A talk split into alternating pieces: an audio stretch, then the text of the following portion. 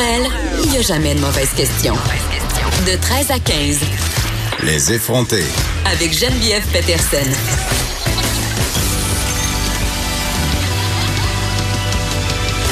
Cube Radio.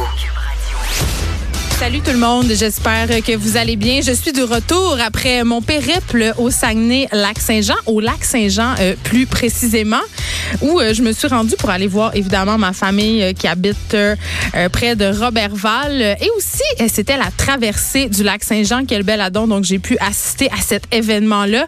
Mais avant, j'ai dû me taper quatre heures et demie de route dans le parc de la Mauricie, où j'ai pu constater que des fous, des fous furieux avaient envahi les routes.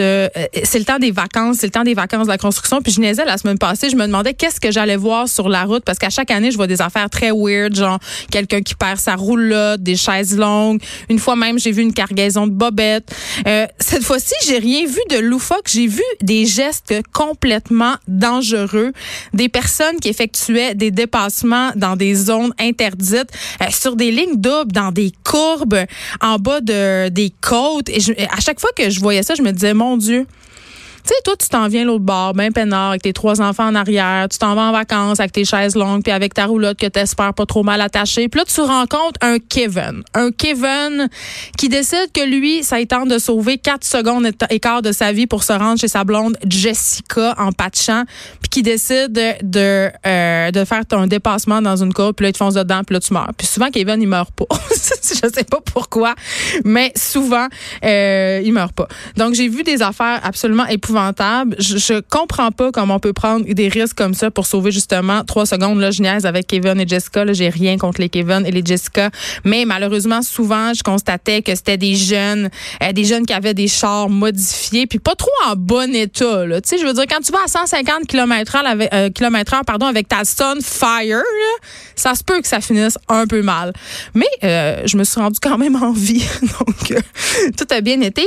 Mais je voulais vous en parler de la traversée du lac Saint-Jean parce que c'est quand même tout un événement. On en entend un peu parler, évidemment, euh, à Montréal, euh, à Québec, mais euh, pour les gens de la région, c'est vraiment un événement majeur. toute la toute la ville de Robertval, même les villes autour, se mobilisent. Il y a beaucoup beaucoup de bénévoles autour de cet événement-là. Mes parents, d'ailleurs, sont bénévoles pour l'événement, c'est-à-dire ils accompagnent des nageurs en bateau. Il faut savoir que c'est environ 21 nageurs, ça dépend des années, qui effectuent cette traversée-là. C'est 32 kilomètres OK, euh, les nageurs et les nageuses partent de Péribonca et arrivent euh, quelque chose comme huit heures plus tard euh, à Robertval, mais ils sont suivis tout le long par des bateaux. Donc, il y a plusieurs bateaux il y a le bateau, évidemment, sont tous conduits par des bénévoles. Donc, il y a des bateaux médicaux, il y a des bateaux qui transportent les entraîneurs et les juges. Il y a des bateaux qui transportent des médias. Donc, euh, et chaque chaque bénévole fait plusieurs tâches, là, environ durant la fin de semaine. Donc, tu peux être à la fois un bateau de sécurité puis après transporter un bénévole.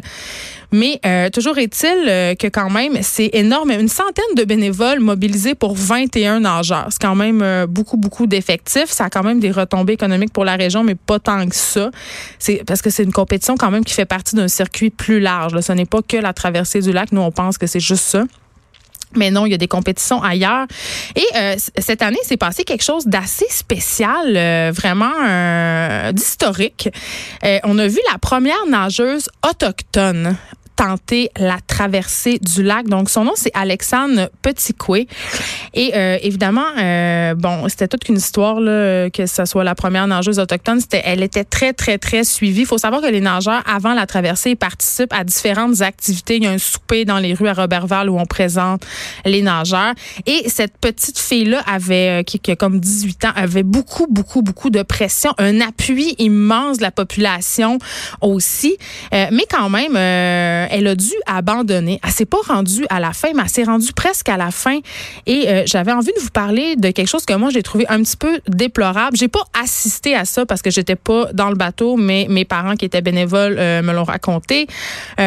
C'est qu'en fait, les médias et les et, les bateaux étaient tellement près d'elle que Alexandre Petitco elle a paniqué. Elle s'est mise à pleurer, elle s'est mise à capoter, puis elle a demandé à sortir de l'eau parce qu'il y avait trop de pression de la foule à un tel point qu'à un moment donné, les juges et son entraîneur criaient criait aux médias de s'éloigner d'elle, de la lâcher tranquille, parce qu'évidemment, cette compétition-là, c'est une compétition qui se passe entre le nageur et entre son entraîneur. Donc, c'est vraiment quelque chose de mental.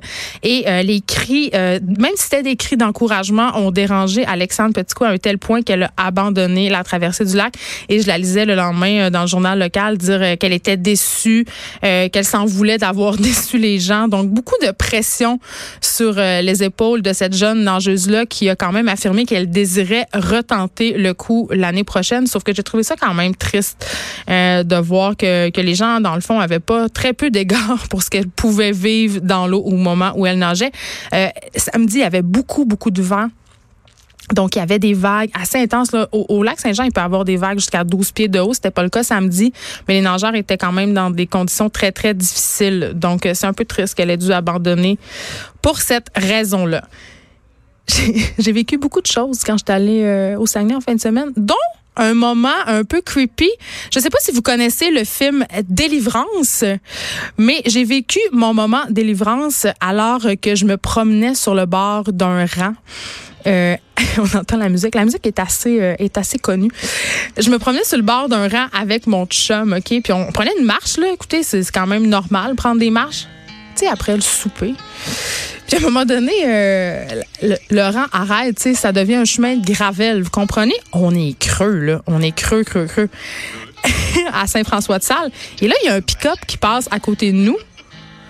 Et là, euh, le conducteur passe sa main au travers de la vitre et il nous fait le plus gros finger de tous les temps. OK? Il nous envoyait chier de prendre une marche. Il voulait pas qu'on prenne une marche parce qu'il devait ralentir puis se tasser. Puis moi, je voulais pas qu'il me fasse un finger. Je voulais pas, je voulais pas y croire. J'étais là, ben non, les gens ici, je dis à mon chum, j'étais là, ben non, les gens ici sont gentils, on se ferait jamais faire un finger parce que les gens, ils veulent qu'on marche. Mais mon chum me disait, ben non, mais il est pas en train de te faire salut, là, il te montre le mauvais doigt. Donc euh, voilà, on le salue. Il s'appelle peut-être Kevin. je sens que je vais recevoir euh, beaucoup de courriels de Kevin aujourd'hui, mais je vous, je vous taquine, je vous aime les Kevin. Bref, je me suis fait faire dans le cul parce que je prenais une marche au Saguenay-Lac-Saint-Jean. J'avais envie de, de vous le dire. La région, ce n'est pas juste bucolique, c'est des fois aussi un peu colon. Donc, Aujourd'hui, le, menu de l'émission, euh, je peux pas m'empêcher, il faut que je vous parle euh, de ce nouveau chapitre hein, dans le dossier euh, On nous vole nos données personnelles. Capital One qui a avoué que les données personnelles de plusieurs millions de clients, dont 6 millions de Canadiens, ont été dérobées par une femme, par une voleuse de données. On va avoir Steve Waterhouse, notre expert en cybersécurité, qui va nous en parler. Il va nous parler aussi de d'autres sujets, notamment le nouveau téléphone de Google et un truc pas très cool sur Instagram euh, à propos des comptes professionnels et du leakage justement de données.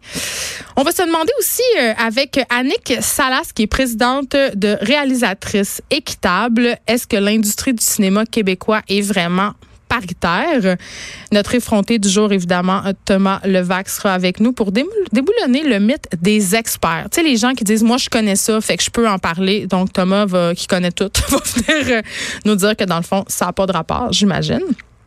David Quentin va être là aussi pour nous parler de romans graphiques.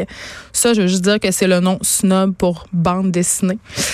Ginette Blais sera avec nous pour nous parler de la rétrogradation de Mercure. Vous le savez, je dis souvent en joke quand tout va de travers que Mercure rétrograde, mais là, je commence à penser que c'est pas juste une joke cette affaire-là, puis que c'est pas si fou que ça.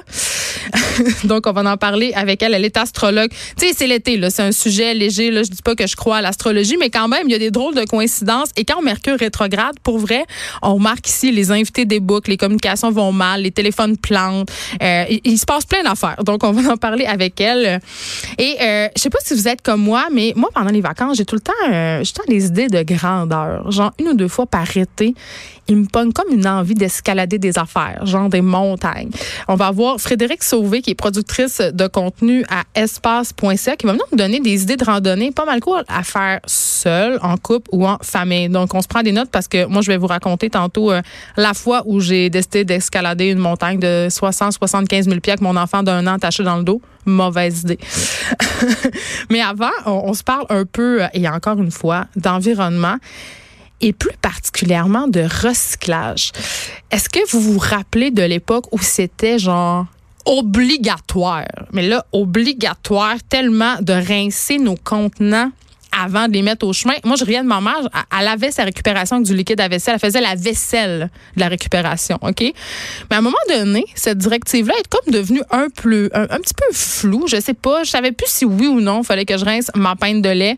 Fait que j'ai décidé d'adopter la, la politique suivante. Je rince toutes mes affaires semi. C'est-à-dire que avant de mettre quelque chose dans le bac à recyclage, je le passe un peu à l'eau.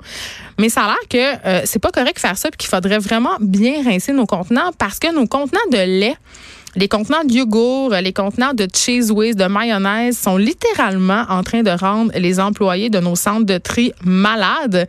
En fait, sont, les pots mal rincés empoisonnent l'air. Euh, puis là, c'est la presse qui a sorti ça. Ils ont, obtenu des rapports. On parle du centre de tri de recyclage de Montréal. Il y a 125 travailleurs qui sont là-bas, qui ont de graves problèmes respiratoires. Il y a des bactéries euh, dans l'air. Euh, puis à des taux quand même excessivement élevés. Là, on parle, on parle de taux qui dépassent euh, euh, genre 262 fois plus la concentration normale de contaminants dans l'air. Et là, euh, cette histoire-là, ça dure depuis au moins 20 ans et on n'a pas vraiment d'amélioration. Une santé publique Montréal considère que les risques pour la santé des employeurs sont quand même des employés pardon sont importants. ce sont des bactéries évidemment des moisissures qui sont invisibles et qui proviennent de nos contenants mal rincés. Et là, il y a Geoffroy Denis, qui est médecin à santé publique, qui a, qui a, dit une phrase qui, pour moi, est très parlante. À 30 degrés dehors, avec des restants de cheese dans le fond d'un pot, je vous garantis que c'est un bon milieu de culture pour plein de micro-organismes si je me fie à l'odeur du truck de récupération quand je suis en arrière en auto, j'ai pas de misère à le croire. Et ce qui est un peu triste, c'est qu'il n'y a pas vraiment rien qui est fait euh, à ce sujet-là. Le centre de tri, c'est la possession euh, évidemment de la ville de Montréal, mais c'est géré par une entreprise privée euh, qui assure quand même faire son possible pour réduire, pour endiguer le problème. Mais l'an dernier, la ville de Montréal a quand même allongé 30 millions de dollars à cette entreprise-là pour la garder à flot parce que l'industrie du recyclage est quand même en crise. ils ont beaucoup de mais ils peuvent rien faire. Et ce qui est vraiment, en tout cas, ce que moi je trouve encore plus triste, c'est que les gens qui travaillent là, ce sont des travailleurs avec un statut précaire. Fait qu'ils veulent pas parler de leurs symptômes, ils veulent pas dénoncer leurs employeurs. Fait que le résultat, c'est qu'ils continuent à travailler dans des conditions sanitaires déplorables. Donc, je vous en supplie, rincez vos peaux. Je sais pas si ça va faire la différence, mais ça peut faire peut-être une petite différence. Et euh, je terminerai euh, mon petit édito en disant pas bravo à la ville de Montréal qui s'est dégagé de toute responsabilité euh, quant à ce centre de tri-là. Geneviève Peterson, la seule effrontée qui sait se faire aimer. Jusqu'à 15, vous écoutez Les effrontés. On continue euh, avec euh, l'environnement. Élise Jeté est avec nous. Mais là, Élise me, confie qu'elle a déjà fait euh, des courses à la traversée du lac. T'es vraiment une athlète. Mais c'est pas une confidence, là. Je dis ça à tout le monde. Ben moi, tu me l'as jamais dit. Je m'en vante tout le temps. T'as fait le 10 km? Ouais, j'ai fait le marathon de la relève de 10 km pendant 4,38 en fait. C'est quand même dur, mais mes enfants qui se faisaient garder chez ma mère pendant que j'étais ici à officier à Cube Radio ont accompagné en bateau les nageurs du 10 km. Puis ils ont beaucoup aimé ça. Ah, mais c'est fantastique parce que j'ai un ami d'enfance, justement, avec qui je nageais, Xavier Desharnais, qui euh, lui est un nageur de Sherbrooke, puis il a failli faire les Olympiques en nage en eau libre, puis il a fait lui la grande traversée, là, le, vrai, le, la le 32 Le 32. Puis il était sur le lac euh, pendant toute la fin de semaine, pendant la course de la relève et pendant la vraie course. c'est vraiment le fun. il faisait des stories pour décrire la course, puis justement. Euh, mais là, est-ce qu'il était responsable des médias sociaux? Parce que si oui, il était dans le bateau à ma mère. ça oh, ça se pourrait, mais il décrivait la course sur son sur sa son le lac Saint-Jean est, un petit monde. Avec Pascal Go Caron Quentin, qui est le, PH là, de Occupation Double. Mais je pense que je pense qu'il était sur le bateau. Oui, maman. maman les a trouvés pas mal beaux. C'est des boys de natation. Euh, puis tu sais, c'est une course tellement, euh, c'est fascinant parce que moi, à chaque fois que je suis plongée à l'eau pour une course comme celle-là, ce qui me faisait le plus triper, c'est que tu avais une chance de mourir. Tu sais. Ça te faisait triper? ben oui, on dirait que ah. quand tu te dis ça se peut que j'arrive pas à l'autre bout. Ben ça se peut pas, il y a des bateaux avec toi là. Mais arrête, il arrête pas de quand l'eau est super froide, l'année où, c'était le plus froid est à 58 Fahrenheit. Ouais. Quand on est on a commencé la, course puis il disait si jamais votre nageur commence à être un peu confus, euh, ramassez-le tout de suite puis sortez-le de force parce qu'il pourrait caler dans le fond. Tu sais que samedi matin ils ont sérieusement songé à faire euh, nager les nageurs avec des wetsuits parce que l'eau était en bas de 20 degrés Celsius. Oui, alors que c'est normalement complètement euh, Ouais. proscrit. C'est ça, mais ils ont quand même la songé. fédération. Mais finalement, ils ont nagé euh, en costume de bain. En petit costume. Mais je parlais d'Alexandre Petitcoin, la première autochtone Oui. qui a tenté la traversée, puis je disais, elle a été dérangée beaucoup par la forte présence médiatique, puis la, la pression, si on veut, populaire aussi. Là, toi, as-tu vu ça, des bateaux très près des nageurs? Ben, c'est parce que, premièrement, il y a deux affaires là-dedans. Oui, c'est une pression. OK? Mais déjà, la course est stressante. Comme je te dis, Ouais. t'as peur de mourir quand tu commences. Puis, il y a aussi le fait que les- la proximité des bateaux, là, c'est pas des bateaux à, à rame, là, c'est des bateaux à moteur. Fait que, tu sais, oui, le, que le tu gaz. touches, que- ils ont- sont protégés par euh, leurs hélices sont protégés avec des cages. Absolument, mais Ouais. le gaz qui est, euh, qui est rejeté dans l'eau, Ah ouais. moi, ça me donnait des nausées épouvantables Ah en ouais. début de course. Il y en a qui vomissent. Je connais plusieurs nageurs qui vomissent dans les premiers milles. Fait que imagine après ça, t'as plus vraiment d'énergie. euh, sais, les nourrissent avec des petits vomir. bâtons, hein. C'est Oui. quand même assez capoté. Là. des petits- des petits- mon père m'avait fait une espèce de, de manche télescopique. Oui, c'est ça. On les nourrit avec des petits bâtons. Oui. Ils peuvent pas Oui, oui. toucher au bateau. Ils peuvent Ben pas non, arrêter. aussitôt que donc- tu touches au bateau, t'es disqualifié, hein, tu peux pas faire ça. Mais c'est très, très impressionnant Ouais. à voir. Puis si vous passez dans le coin du lac Saint-Jean euh, au mois de juillet, là, il faut s'arrêter par Robertval pour aller voir euh, l'arrivée des nageurs. C'est très impressionnant. C'est très émouvant. J'avais des frissons. Et aussi, il faut manger une crème molle à la marinette Robertval. Absolument. Mais là, on n'est pas là pour se parler euh, de Ben la non. traversée euh, du lac euh, et de tes exploits sportifs, même si euh, tu ne cesses de m'impressionner. ne cesse de dire Chaque semaine, on se parle, euh, en fait, on reste dans le sujet de l'environnement. Je parlais des centres de tri. On, là, on sait qu'il va y avoir un sommet, en fait, mondial sur le climat le 23 euh, septembre. Et là, euh, si vous vivez en dessous d'une roche, euh, ça se peut que vous n'ayez pas entendu parler de Greta Thunberg, mais quand même, ça m'étonnerait. C'est quand même l'égérie, OK, de la crise Oui. mondiale sur le climat. Euh, mais là, elle, elle a décidé qu'elle voulait pas prendre l'avion hein, pour se rendre au sommet climatique. Elle allait s'y rendre en voilier. Oui. Ce qui est quand même assez un, ben, c'est un statement, disons-le, mais ça fait pas l'unanimité quand même. Ça fait pas l'unanimité, euh, mais c'est un bateau en plus zéro émission. Fait que, euh, il y a des plaques solaires là-dessus. Ça va être fantastique. Euh, Elle va pas faire de- parce que elle, ça, ça va contre ses euh, engagements politiques puis écologistes de prendre l'avion. Tu sais. C'est ça, mais juste pour la petite Oui. histoire, là, on va revenir un peu sur c'est qui elle? C'est qui Parce elle, que- Greta? Ben, euh, premièrement, c'est une jeune femme de 16 ans, elle est encore toute jeune, elle est née, tu sais, après, elle, elle, elle est née post-bug de l'an 2000 qui, qui a pas vraiment eu lieu. Ça va pas. Elle, elle est née post euh, les tours jumelles. elle est jeune. Elle, a- elle est jeune. Là, elle a rien vécu encore, mais elle a un grand message à porter. Euh, à 15 ans, euh, c'est elle qui est allée protester euh, au départ devant le Parlement suédois, suédois contre l'inaction du gouvernement face au changement climatique. C'est Elle qu'on doit les fameux vendredis, là, les vous avez de vu là, les gens manifester un peu partout dans le monde et notamment à Montréal tous les vendredis. Donc elle, elle appelle ça la grève des écoles pour le climat. C'est elle qui a parti ça. Puis elle, elle a commencé seule avec sa pancarte. Puis après ça, ben les gens ont emboîté le pas.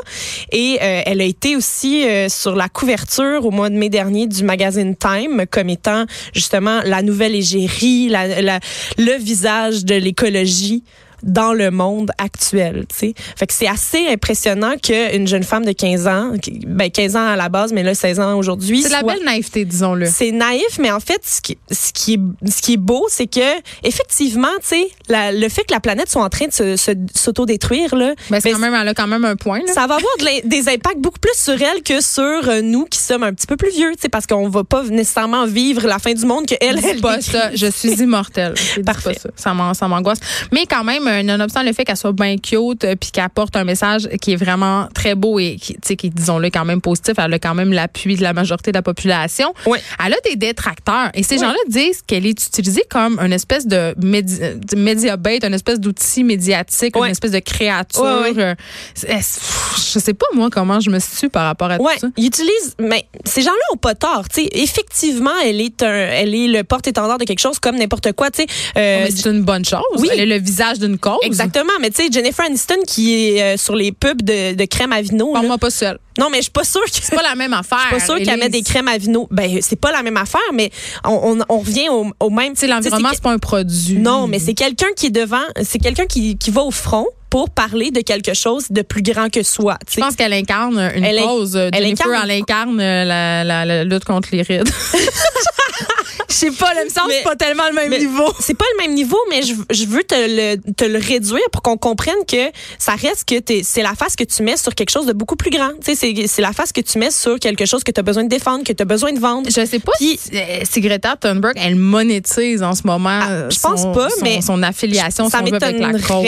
Parce que là, elle a été accusée surtout cette année d'être un instrument pour la start-up We Don't Have Time, qui euh, dont l'objectif c'est de créer un réseau social mondial d'écologistes pour euh, les mobili- mobiliser les gens pour les politiques de lutte contre le changement climatique. Ouais. Mais tu sais ça là.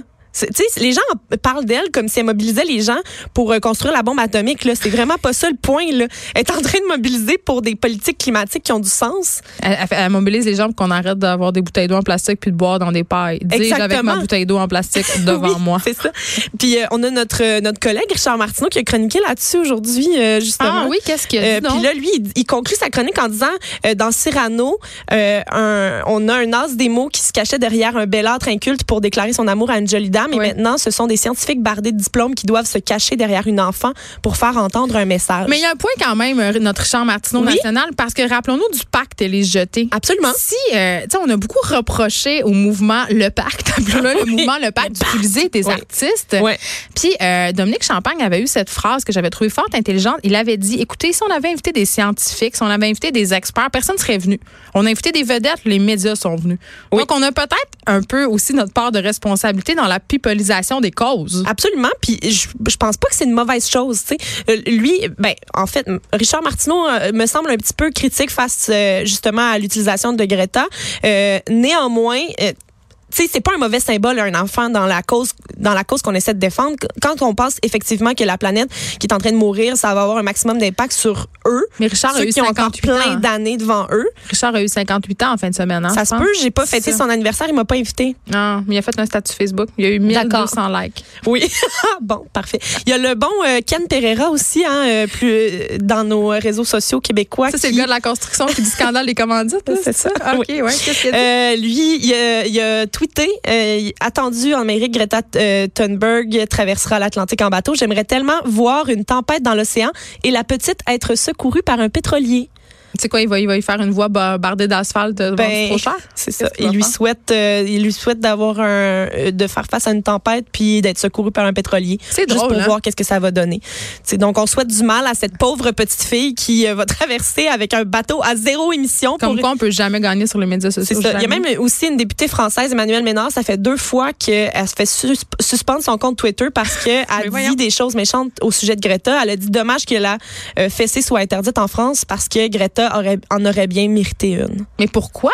Mais ces En gens-là, fait, je veux dire, comment tu peux être contre lutter contre les changements climatiques? Ouais, les gens jugent que en fait c'est de l'extrémisme écologique, c'est ça qui fait en sorte qu'ils aiment pas ça. Tu sais, eux ils disent que euh, l'espèce de côté euh, apocalyptique qu'elle décrit Mais le côté peut-être aussi euh, bien pensant, moi je fais la bonne chose, toi tu fais pas la bonne chose. Ouais. L'impression de se faire faire de la morale peut-être dérange les gens? C'est ça. Mais aussi, tu sais, je pense que les, les, il y, y a beaucoup de gens qui aiment ça se fermer les yeux. Puis tu sais, on n'aime pas non plus se faire dire par un enfant que euh, tous nos comportements qu'on a eus depuis le début de notre vie, ils sont mauvais, puis qu'on a tort, puis qu'on est en train de détruire le monde que, dans lequel elle, elle va vivre. Tu sais, je, je pense que les gens ont comme ce, ce petit, la sonnette d'alarme est déclenchée par quelqu'un qui euh, est pas supposé savoir tant de choses que ça. Oui, ça gosse. Puis en même temps, je regarde euh, ma fille, euh, mes deux filles en fait de 12 et 9 ans. Et pour elle, Greta euh, Thunberg est un modèle.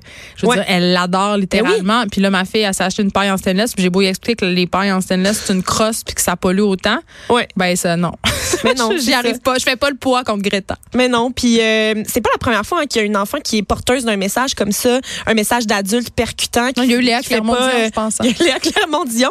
Mais euh, si on remonte encore plus loin, euh, avant Léa Clermont, il y avait Samantha Smith, qui est une écolière américaine originaire du Maine, qui, elle, avait écrit une lettre pour la paix au début des années 80 à Yuri Andropov, euh, qui était le secrétaire général du Parti euh, communiste de l'Union soviétique. Puis euh, lui, il lui avait répondu avec une invitation personnelle à venir visiter l'Union soviétique.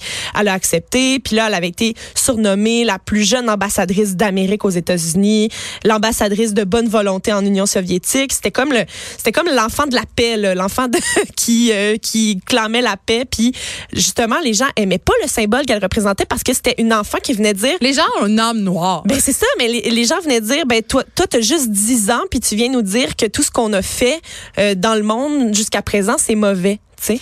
Mais pourquoi la traversée en voilier? En, en particulier choque le monde? Parce que, Ben- tu sais, ça, je comprends pas comment on peut être, la ver- être contre la vertu. Là. Tu viens de le dire, c'est un Oui. voilier parfait. Là, il émet rien, il existe pas. Là, il fait juste voguer. Oui, ben les gens disent justement que c'est extrémiste, puis aussi, tu sais, les gens aiment pas ça se faire dire que, euh, par exemple, ok, il y, a- il y en a des politiciens dans le monde actuellement qui prennent l'avion, par exemple, pour l'autre bout du monde afin d'aller faire une manifestation pour l'environnement. C'est un ça- peu contradictoire. C'est le genre de choses qui arrivent et c'est très contradictoire. Donc ces gens-là n'aiment pas voir qu'on est capable de justement euh, faire suivre les babines, tu sais, les, les bottines, bobines, les babines, euh, les, babines, les bottines suivent les babines. Mais c'est ça. parce mais que, elle, elle fait ça. Elle, elle est mais en c'est un train statement en même temps. je sais que c'est un statement, mais mettons là, moi que Mais elle nous met nos incohérences dans pleine face. À, à te mettre ton incohérence en pleine face. Puis tu sais, si, moi, si moi je te dis euh, Geneviève, euh, je, je manifeste dorénavant pour qu'on n'ait plus jamais de brassière, ok? Les filles, on met plus de brassière, puis que j'arrive avec une, Une push-up push-up bra demain matin. Mais je dirais, t'as le droit, tu peux faire ce que tu veux, t'es libre. Oui, mais tu dirais, mais c'est quoi ton message exactement? Tu tu me questionnerais sur mon message. Elle là, elle, elle veut justement arrêter de se faire Ah. questionner sur son message. OK, mais en même tu seras d'accord avec moi qu'on a tous le droit à nos incohérences. Et là, je reviens au fameux le pacte.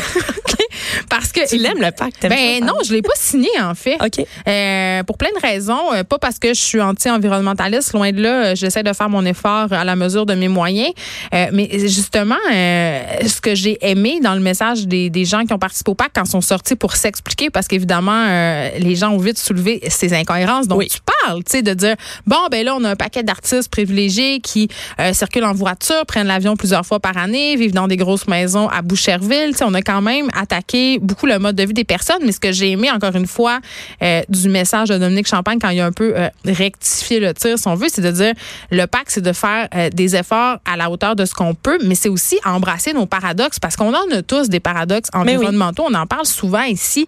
Euh, oui, on fait des efforts, mais combien de personnes sont prêtes à arrêter complètement de prendre l'avion? Combien de personnes sont prêtes à arrêter de se déplacer en voiture? Et ces moyens de transport-là, ils sont importants pour la vie économique, pour l'humanité en général, puis pour pouvoir explorer le monde. Je pense pas que demain matin, tout le monde va rester intramuros de son pays puis va arrêter. C'est ça qu'il faudrait, honnêtement. Oui, absolument. Mais en même temps, euh, tu sais, je- comprends. On focus beaucoup sur l'avion, les moyens de transport, mais je- les vrais coupables, les industries qui polluent énormément, eux autres, ils sont Ah, au c'est- Canada. c'est plus difficile ça. hein? Ils ont des congés de taxes, ils puisent en même nos ressources. Je veux dire, au Saguenay-Lac-Saint-Jean, il est jeté. Il y a l'Alcan qui euh, a accès à de l'eau potable en milliards de litres et à notre électricité de façon complètement gratuite ou à rabais. Je veux dire, Oui. ça, c'est aberrant. Ça, ça détruit l'écologie pour vrai, bien plus qu'un voyage en avion. Absolument. Je trouve qu'on tape sur les mauvaises affaires, mais tu sais, par rapport à ces incohérences-là, à un moment donné, quand il est question de la lutte environnementale, Ouais. je pense qu'il faut pas s'avouer vaincu. Tu sais, il y avait Patrick Lagacé qui avait fait une chronique quand même, qui Oui, avait fait beaucoup jaser Ouais. pour dire, hey, c'est tellement grave qu'on j'ai l'impression qu'on peut plus rien faire. Ouais. Mais si chacun on faisait des choses à la hauteur de ce qu'on peut et ce qu'on veut, tu sais, un peu comme le véganisme, là, tu Oui. vas à ton rythme. Tu fais ce là. que tu Pas obligé de devenir faire. sectaire. là. Exactement. Fait que je pense qu'on met tout ça dans le même panier. Puis on se met une pression, puis là, ça nous gosse. Exactement, mais ce qui concerne Greta, ce qui ce qui est bon en fait, c'est que euh, tu sais si elle si elle suivait pas justement ce- son propre euh, son propre message, ça Elle, on serait dirait, elle- encore plus elle se contredit puis là ça serait encore plus elle ferait encore plus la, rire d'elle sur les médias sociaux, tu sais parce qu'en ce moment euh, tu sais elle, elle s'est faite euh, sur Twitter en ce moment elle, trend comme on Ben dit là, dans le jargon. sûr. Puis je pense que je trouve que les gens ont beaucoup de choses à dire sur le messager. Euh, il shoot le messager. et comme on il dit. shoot le messager alors qu'elle est porteuse d'un message qui est extrêmement plus important que l'âge qu'elle a, la face qu'elle a. Il y en a même qui ont critiqué justement le, le fait qu'elle est un peu stoïque, mais tu sais, c'est parce qu'elle est, atteinte- elle est atteinte euh, du syndrome d'Asperger. C'est Euh, ça. On peut a- donner un petit break? Il y en a qui disent euh, qu'elle a l'air d'un cyborg, comme si elle était contrôlée euh, par euh, comme, comme un robot, en, En fait, ce sont les mêmes gens qui contrôlent Britney Spears. ah oui, ok, parfait. Je euh, voulais juste être sûre que c'était, on était Ouais. dans le même. euh. Fait que, en somme, euh, Geneviève, je te dirais que je trouve que l'égérie a le dos large dans ce, dans ce dossier-là. Euh, Ben, c'est que- Puis je trouve qu'il y aurait beaucoup, beaucoup de petites choses qu'on pourrait faire dans le monde, là, à, à part chialer sur Greta. Ben, au moins, elle a, elle fait des choses. Oui, elle Ah, fait des elle est choses. pas assise dans son Hummer, puis elle se passe pas sa fin de semaine sur le bord de sa piscine hors terre à se demander qu'est-ce qui est en rabais sur Costco. Non, Juste dire ça. c'est ça. On s'arrête un instant. Merci, Élise Jeté, Ça m'a fait d'avoir été plaisir. avec nous. Radio. Écrivaine, Blogueuse. scénariste et animatrice. Geneviève Peterson. La Wonder Woman de Cube Radio sujet qui me tient particulièrement à cœur, évidemment, la parité, la parité dans le milieu du cinéma euh, en particulier, puisque vous le savez, je suis scénariste et euh, je suis particulièrement contente de recevoir Annick Salas, qui est présidente de Réalisatrice Équitable. Bonjour Annick. Bonjour. Euh, je trouve ça cool de te recevoir aujourd'hui. Vous avez envoyé un communiqué, en fait, vous avez fait parvenir un communiqué où vous un bon nombre de réalisatrices remettant en question justement cette idée sur l'apparente parité des organismes subventionnaires parce que juste pour qu'on rappelle aux auditeurs qui sont pas dans le milieu du cinéma, ça fait déjà quelques années que Téléfilm Canada et Sodec ont promis de faire un gros effort euh, concernant la parité. Ils ont instauré évidemment cette parité-là. Euh, ça n'a pas fait l'affaire de tout le monde, on doit bien le Mhm. dire, parce que je pense que le cinéma, on va pas se faire de cachette. C'est un boys club. Mhm. Euh, mais euh, on va expliquer en premier lieu comment, comment ça fonctionne le financement d'un film? OK. Euh, ben déjà, ce qu'il faut savoir, c'est que euh, au Canada, en fait, euh, contrairement à un, comme un pays comme les États-Unis, euh, nous, nos fonds viennent principalement des institutions, donc de l'État. Ça veut dire que euh, vous, moi, les auditeurs, tout le monde, on paie pour les films qui sont faits ici au Canada. Contrairement, à, par exemple, aux États-Unis, où est-ce qu'il y a des fonds privés, euh, donc où c'est à la limite plus facile d'aller chercher du financement. Ici, il y en a quelques-uns. Ici, il y en a quelques-uns, mais euh, On notre épingle du jeu avec Téléfilm Canada et la Sodec. C'est ça. C'est, ce ce seront euh, pas mal les plus grosses. C'est sûr que bon, a- on a le Conseil des arts, on a d'autres choses, mais euh, ça demeure des institutions en fait. Euh, ce qu'il faut comprendre aussi pour euh, bien comprendre la parité, c'est que selon les institutions vers lesquelles on va se tourner, par exemple, bon, moi je suis réalisatrice, je veux faire un film, je peux me tourner vers les Conseils des arts, donc soit Conseil des arts du Canada ou Conseil des arts du Québec. Et donc ça, à ce moment-là, je vais aller moi-même proposer mon film. Je vais moi-même rédiger mon projet et tout ça, puis aller le présenter moi-même. Lorsqu'on va vers des plus gros fonds, des plus gros budgets, on se tourne vers des institutions comme On parle la de millions ici. C'est ça. On, va se tourner vers euh, des, des institutions comme la SODEC, comme Téléfilm Canada, comme le Fonds des médias du Canada. Et donc, ces institutions-là ont plus d'argent, mais euh, on peut pas aller se représenter nous-mêmes. Donc, il faut qu'on passe par un producteur ou une productrice qui va accepter notre projet et qui va aller le défendre auprès de ces institutions-là pour obtenir l'argent pour nous. Donc, ça, c'est super important de le comprendre. Euh, Maintenant, euh, donc c'est ça. On peut se dire que la majorité des films qui sont faits ici, en fait, ont tous reçu un financement de l'État, donc payé par vous et moi. Euh, maintenant, la façon que ça fonctionne pour euh, pour la parité, ce qu'il faut dire, c'est que effectivement, ça c'est depuis euh, longue date un boys club. Réalisatrice équitable euh, est née en 2007 parce que justement à ce moment-là, elle se rendait compte que on paye tous pour ces films-là et puis finalement euh, les enveloppes sont toujours données sensiblement aux mêmes personnes ou Mais vraiment, là, c'est pas juste une impression. Il y a des chiffres à l'appui. Il y a des chiffres à l'appui. Écoutez, je vais pas vous inonder de, de statistiques, mais euh, vous pouvez tout aller voir ça sur le site réalisatrice équitable. Euh, de, on a tous les chiffres qui sont là, mais juste pour vous donner une idée, euh, la place, euh, nous on a des tableaux en fait pour la place des, des femmes euh, pour le financement. Là, on parle autant euh, de femmes réalisatrices que de femmes scénaristes. Oui, ça c'est une autre, c'est quelque chose de très intéressant. Ça, il faut vraiment parler. Puis en fait, euh, pourquoi on a fait la sortie ce matin, c'est pour ça. Euh, il y a trois postes clés en fait en création. Comme je vous parlais des, des producteurs, productrices qui vont aller chercher le financement. Il y a les, comme toi en fait, les auteurs, les scénaristes qui vont écrire un scénario, et il y a les réalisateurs, réalisatrices qui vont réaliser le film. Donc ils vont prendre le scénario puis qui vont le faire. Et là, juste dire euh, pour les gens que souvent, même les scénarios sont financés. C'est-à-dire que Sodec ou Téléfilm ou fonds privés vont donner de l'argent pour développer un scénario parce qu'on sait que le scénariste, souvent, ça va y prendre un an, deux ans pour écrire son scénario. Donc, il y a besoin de fonds pour le ça. faire. Donc, Exactement. Donc, ça touche aussi. Oui, oui, parce que c'est un travail aussi. Mais tout à fait. C'est la, la personne, euh, c'est normal qu'elle reçoive des fonds pour être capable d'écrire, de se concentrer sur, euh, sur le scénario, puis d'écrire de- des scénarios de qualité aussi. Là. Donc voilà, donc ça touche un, ces trois quarts de métier-là, cette histoire de parité-là. Et là, euh, non, on veut pas inonder de chiffres les gens, mais quand même, euh, ce qu'on remarque depuis plusieurs années, c'est que les projets qui sont financés sont majoritairement financés, euh, sont des projets faits par Des hommes. majoritairement des hommes. C'est ça, exactement. C'est que les enveloppes, elle est toujours là. Juste pour vous donner une idée, les projets qui étaient acceptés en 2002-2007, lorsque Réalisatrice Équitable est née, en fait, euh, les fonds, euh, le Fonds canadien de télévision, euh, il y avait 27 de projets qui étaient financés, qui étaient menés par des femmes. Il y avait 13 au niveau de Téléfilm Canada. 13 C'est c'est même pas le quart, là, des projets qui étaient des projets menés par des femmes. OK, je vais poser une question poche et méchante, mais est-ce que c'est parce que les femmes déposent moins de projets? Ah ben je suis contente que tu la poses cette question-là. Ça c'est une question qu'on a regardé beaucoup. On a fait beaucoup de publications à réalisatrice équitable. C'est une question qu'on a regardée en fait. Ce n'est pas que on ne présente pas des projets de femmes, parce que ce qu'il faut comprendre aussi, c'est que si vous regardez dans les écoles de cinéma, il y a autant de gars que de filles. Et pas des filles qui veulent s'en aller en production ou être euh, assistantes à la réalisation. Là, des filles qui veulent faire leur film. Il y en a autant.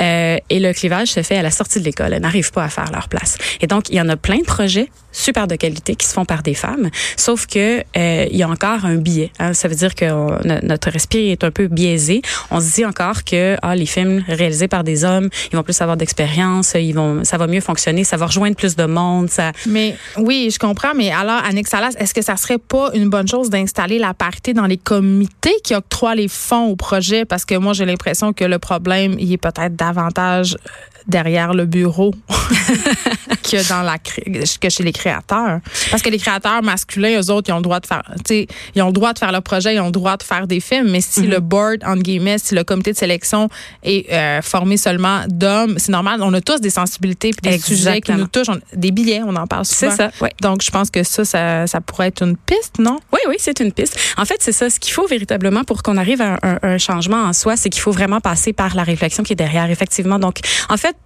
c'est les postes décisionnels, hein, on se le cachera pas. Fait que que ce soit un, comité qui décide de quels films vont être financés, quels films ne le soient pas, ou mm. euh, de, de, fonctionnaires ou de d'une personne, euh, c'est que si cette personne-là a des biais, puis comme tu le dis, on a tous des sensibilités là, puis c'est pas euh, je veux être sexiste là, c'est juste que tout, on est tous on est tous exactement. mais c'est vrai, nous aussi, oui, les femmes, on a, souvent plus de sensibilité pour les projets qui nous touchent davantage, qui, qui abordent des thématiques qui viennent plus nous chercher. Puis là, après ça, on peut débattre sur est-ce qu'il y a des thématiques féminines et masculines. Je pense pas. C'est ça, exactement. Je pense qu'une fille a autant le droit de faire un film d'action ou est-ce que ça tire partout qu'un gars a le droit de faire un film qui parle de maternité? on s'assure, en guillemets, d'avoir plus d'objectivité si une telle chose existe en art. C'est ça. Mais ben, l'idée, c'est ça. En fait, c'est de donner la chance à tout le monde de montrer son univers. Nous, c'est pour ça qu'on milite à la réalisatrice équitable, c'est que on veut avoir accès à l'univers de tout le monde, pas juste à celui des hommes. On veut avoir accès à la vision des femmes aussi sur nos écrans. On veut les voir, ces personnages-là. On veut diversifier les personnages. Donc, en, en termes de solutions, ce qui est arrivé, c'est justement, suite au travail de réalisatrice équitable notamment, euh, qui a milité vraiment depuis 2007, qui a rencontré les institutions pour faire ces changements-là, il y a des mesures de parité qui ont été mises en place. Le premier à lancer le bal, c'était l'ONF, euh, donc qui a mis des mesures de parité. Ensuite, Téléfilm a suivi, et ensuite la SEDEC a suivi. Hmm. Et donc, on le voit que ça fonctionne parce que ça revient à la question que tu posais. Les mesures de parité, ce que ça fait, c'est que euh, on a dit aux producteurs, ben présentez-nous des projets de femmes aussi. On veut, on veut être capable de financer des projets qui sont menés par des femmes. Mais là, là, moi, ça me, il y, a juste une petite affaire qui me bug là-dedans. Mm-hmm. Puis je pense que c'est une affaire d'ego, honnêtement, si je peux être super honnête envers moi-même. Mais on a entendu cet argument-là quand même un peu dans la population et aussi à la télévision. Là, euh, je pense qu'il y a des artistes euh, qui nous l'ont servi. C'est que moi, en tant que créatrice féminine et féministe, mhm. je n'ai pas envie qu'on me dise oui parce que j'ai un vagin. Je veux qu'on me dise oui parce que mon projet est bon. Puis j'ai l'impression, puis je sais peut-être juste une impression qu'en imposant une parité, on s'expose peut-être un peu à de la complaisance. ça, euh, vraiment, on l'entend souvent, on ça. Là. Tellement, puis je suis heureuse de pouvoir avoir un micro pour en parler. C'est, c'est, euh, c'est un commentaire qui me, ouais. Vous la voyez pas à temps, les mains, elle l'aime pas. mais je peux pas, mais c'est quand même, mais c'est quand même un argument, tu sais. Ben, en fait, c'est un argument, non, c'en est pas un. Parce que c'est comme si tu me disais, il y a pas assez de filles talentueuses au Québec, fait qu'on va leur donner la charité. Puis donc, toi, on va te financer juste parce que tu es une fille, pas parce que tu écris bien. C'est complètement fou. Ça serait de dire qu'il y a juste des hommes qui savent écrire, qu'il y a juste des hommes qui savent faire des bons films. Puis les filles, dans le fond, c'est pas de leur faute, c'est juste qu'elles écrivent tellement pas bien qu'on va pas prendre leur projet ou, ah, si tout à coup, il y en a une qui est talentueuse, tout à coup, euh, ben celle-là, on va la financer. Mais c'est consciente que ça peut choquer les impossible. Ouais. C'est sûr que ça peut choquer les réalisateurs. C'est pourquoi? C'est la même le même combat que n'importe quelle oppression. Tout le monde sur la couverture de son bord. Ben écoute, quand tu as des privilèges, c'est sûr que tu considères que tes privilèges sont des droits. Toi, là, si tu as toujours été financé, regarde, les hommes ont toujours été financés. Est-ce qu'il y a quelqu'un qui s'est dit, oh mon Dieu, c'est pas normal que les femmes soient pas financées? Ben non, ils trouvaient ça normal de tout le temps être financés. Puis là, le jour où on dit, hey, ben, c'est parce que nous aussi, on paye pour ça. Il faudrait que nos films soient financés aussi. Ça fait tellement longtemps que juste les hommes sont financés qu'ils s'imaginent que c'est un droit, en fait, que eux soient financés. Mais ce n'est pas un droit, c'est un privilège. C'est de la qualité. Mais si comme tu le disais tantôt, il y a juste des hommes qui prennent les décisions, ce qui est appelé à changer, ce qui est en train de changer. Ben oui, c'est sûr que tu as toujours les mêmes sensibilités qui prennent les décisions, donc les mêmes sujets qui t'intéressent, les mêmes visions, puis tu vas toujours aller vers ça, puis tu vas toujours aller vers les mêmes personnes. Ça veut pas dire que la personne qui est à côté a pas de talent. De toute façon, statistiquement parlant, c'est impossible qu'il ait pas assez de talent. Puis de toute façon, je te dirais que en plus, l'autre argument qu'on entend d'habitude avec ah oui, mais on va me choisir juste parce que je suis une femme, parce que j'ai un vagin, c'est on va descendre la qualité. Mais si tu regardes les films qui sortent puis qui gagnent des prix, ce sont des films réalisés par des femmes. Il y a plein de films qui sont réalisés par des femmes qui gagnent des prix. Fait que c'est pas c'est là qu'on voit que non non, c'est pas de la pitié, c'est juste d'être équitable. Puis équitable, ça veut pas dire c'est pas on te prend parce que tu es une femme. C'est on prend ton projet parce qu'il est de qualité, parce que ton scénario il est bon, parce que ce que tu veux faire avec, parce que la réalisation que tu nous proposes est très bonne, mais on l'aurait jamais regardé avant les mesures paritaires. Puis pourquoi il l'aurait jamais regardé? Parce qu'il se serait pas rendu parce qu'on n'y aurait pas cru que ça pouvait intéresser les gens. Hmm. Parce qu'avant, il y avait, puis encore, je te dirais que ça existe encore, c'est qu'on croit que un film qui est réalisé par un homme, une idée de femme, puis regarde, j'ai un exemple typique, on va dire, mettons, c'est un film sur une amitié entre deux hommes on va dire ah quel grand film sur l'amitié. Ah oui, ça ça va intéresser tout le monde, ça c'est un film sur l'amitié. Si tu fais un film sur une amitié entre une, entre deux femmes, on va dire ah ça c'est un film sur une amitié de femmes. Un film de filles. C'est un film de filles. On parle d'amitié là. L'amitié c'est universel, mais parce que c'est des filles. Euh, ben, c'est ça, dans les demandes de sub. C'est que présentement la norme elle est masculine, mais il faut quand c'est ça. C'est pas la norme. C'est pas vrai que parce que tu t'intéresses à un sujet de gars, ça va intéresser tout le monde. Puis c'est pas vrai que les gars vont pas voir des films qui sont des sujets dits féminins. Puis c'est pas vrai que les filles vont juste voir des films qui sont dits de sujets masculins ou qu'on va adhérer à tout parce que c'est universel. L'universalité, je m'excuse, c'est pas masculin. Et là, euh, vous, vous, avez réagi en fait. La raison pour laquelle vous sortez, c'est parce que euh, Téléfilm Canada a envoyé un communiqué le 24 juillet dernier se mm-hmm. Euh, de financer en fait 12 longs métrages et que là, ils avaient atteint enfin la parité. Et mm-hmm. vous, vous dites attention, attention, là, si on regarde de plus près, ouf, c'est pas tout à fait par terre, cette affaire-là. C'est ça. En fait, ce qui est vraiment important de comprendre, ce sont les, les, trois rôles clés. En fait, la production, la scénarisation, la réalisation. Pourquoi? Parce que euh, les films, les, les, chiffres de téléfilms, en fait, si on les regarde comme il faut, c'est qu'on parle de 11 longs métrages, euh, pardon, on parle de 12 longs métrages et euh, donc on dit il y en a la moitié, donc 6.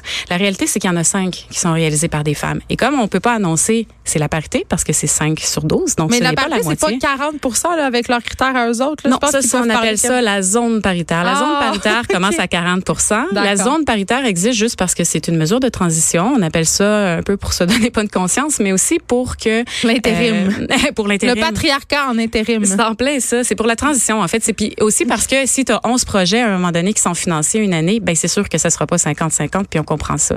tant que ça se tient dans la zone paritaire, mais il faut pas que ça soit une excuse pour que on n'atteigne jamais 50 de films réalisés par des femmes juste parce que ah on a, on a la zone paritaire, on peut se reposer sur nos lauriers.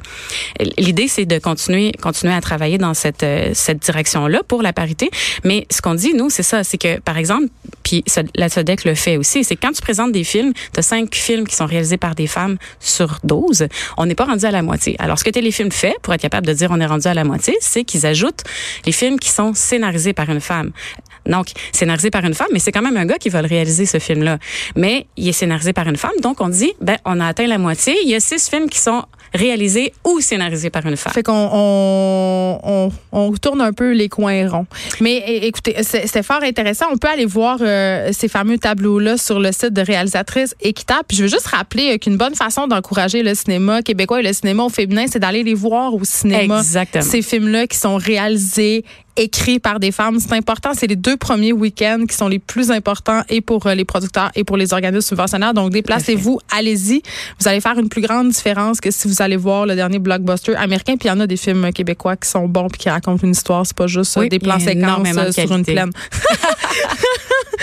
Merci, Annick Salas, d'avoir été avec nous. On s'arrête un instant. Il y a Tom Levac après la pause. Merci.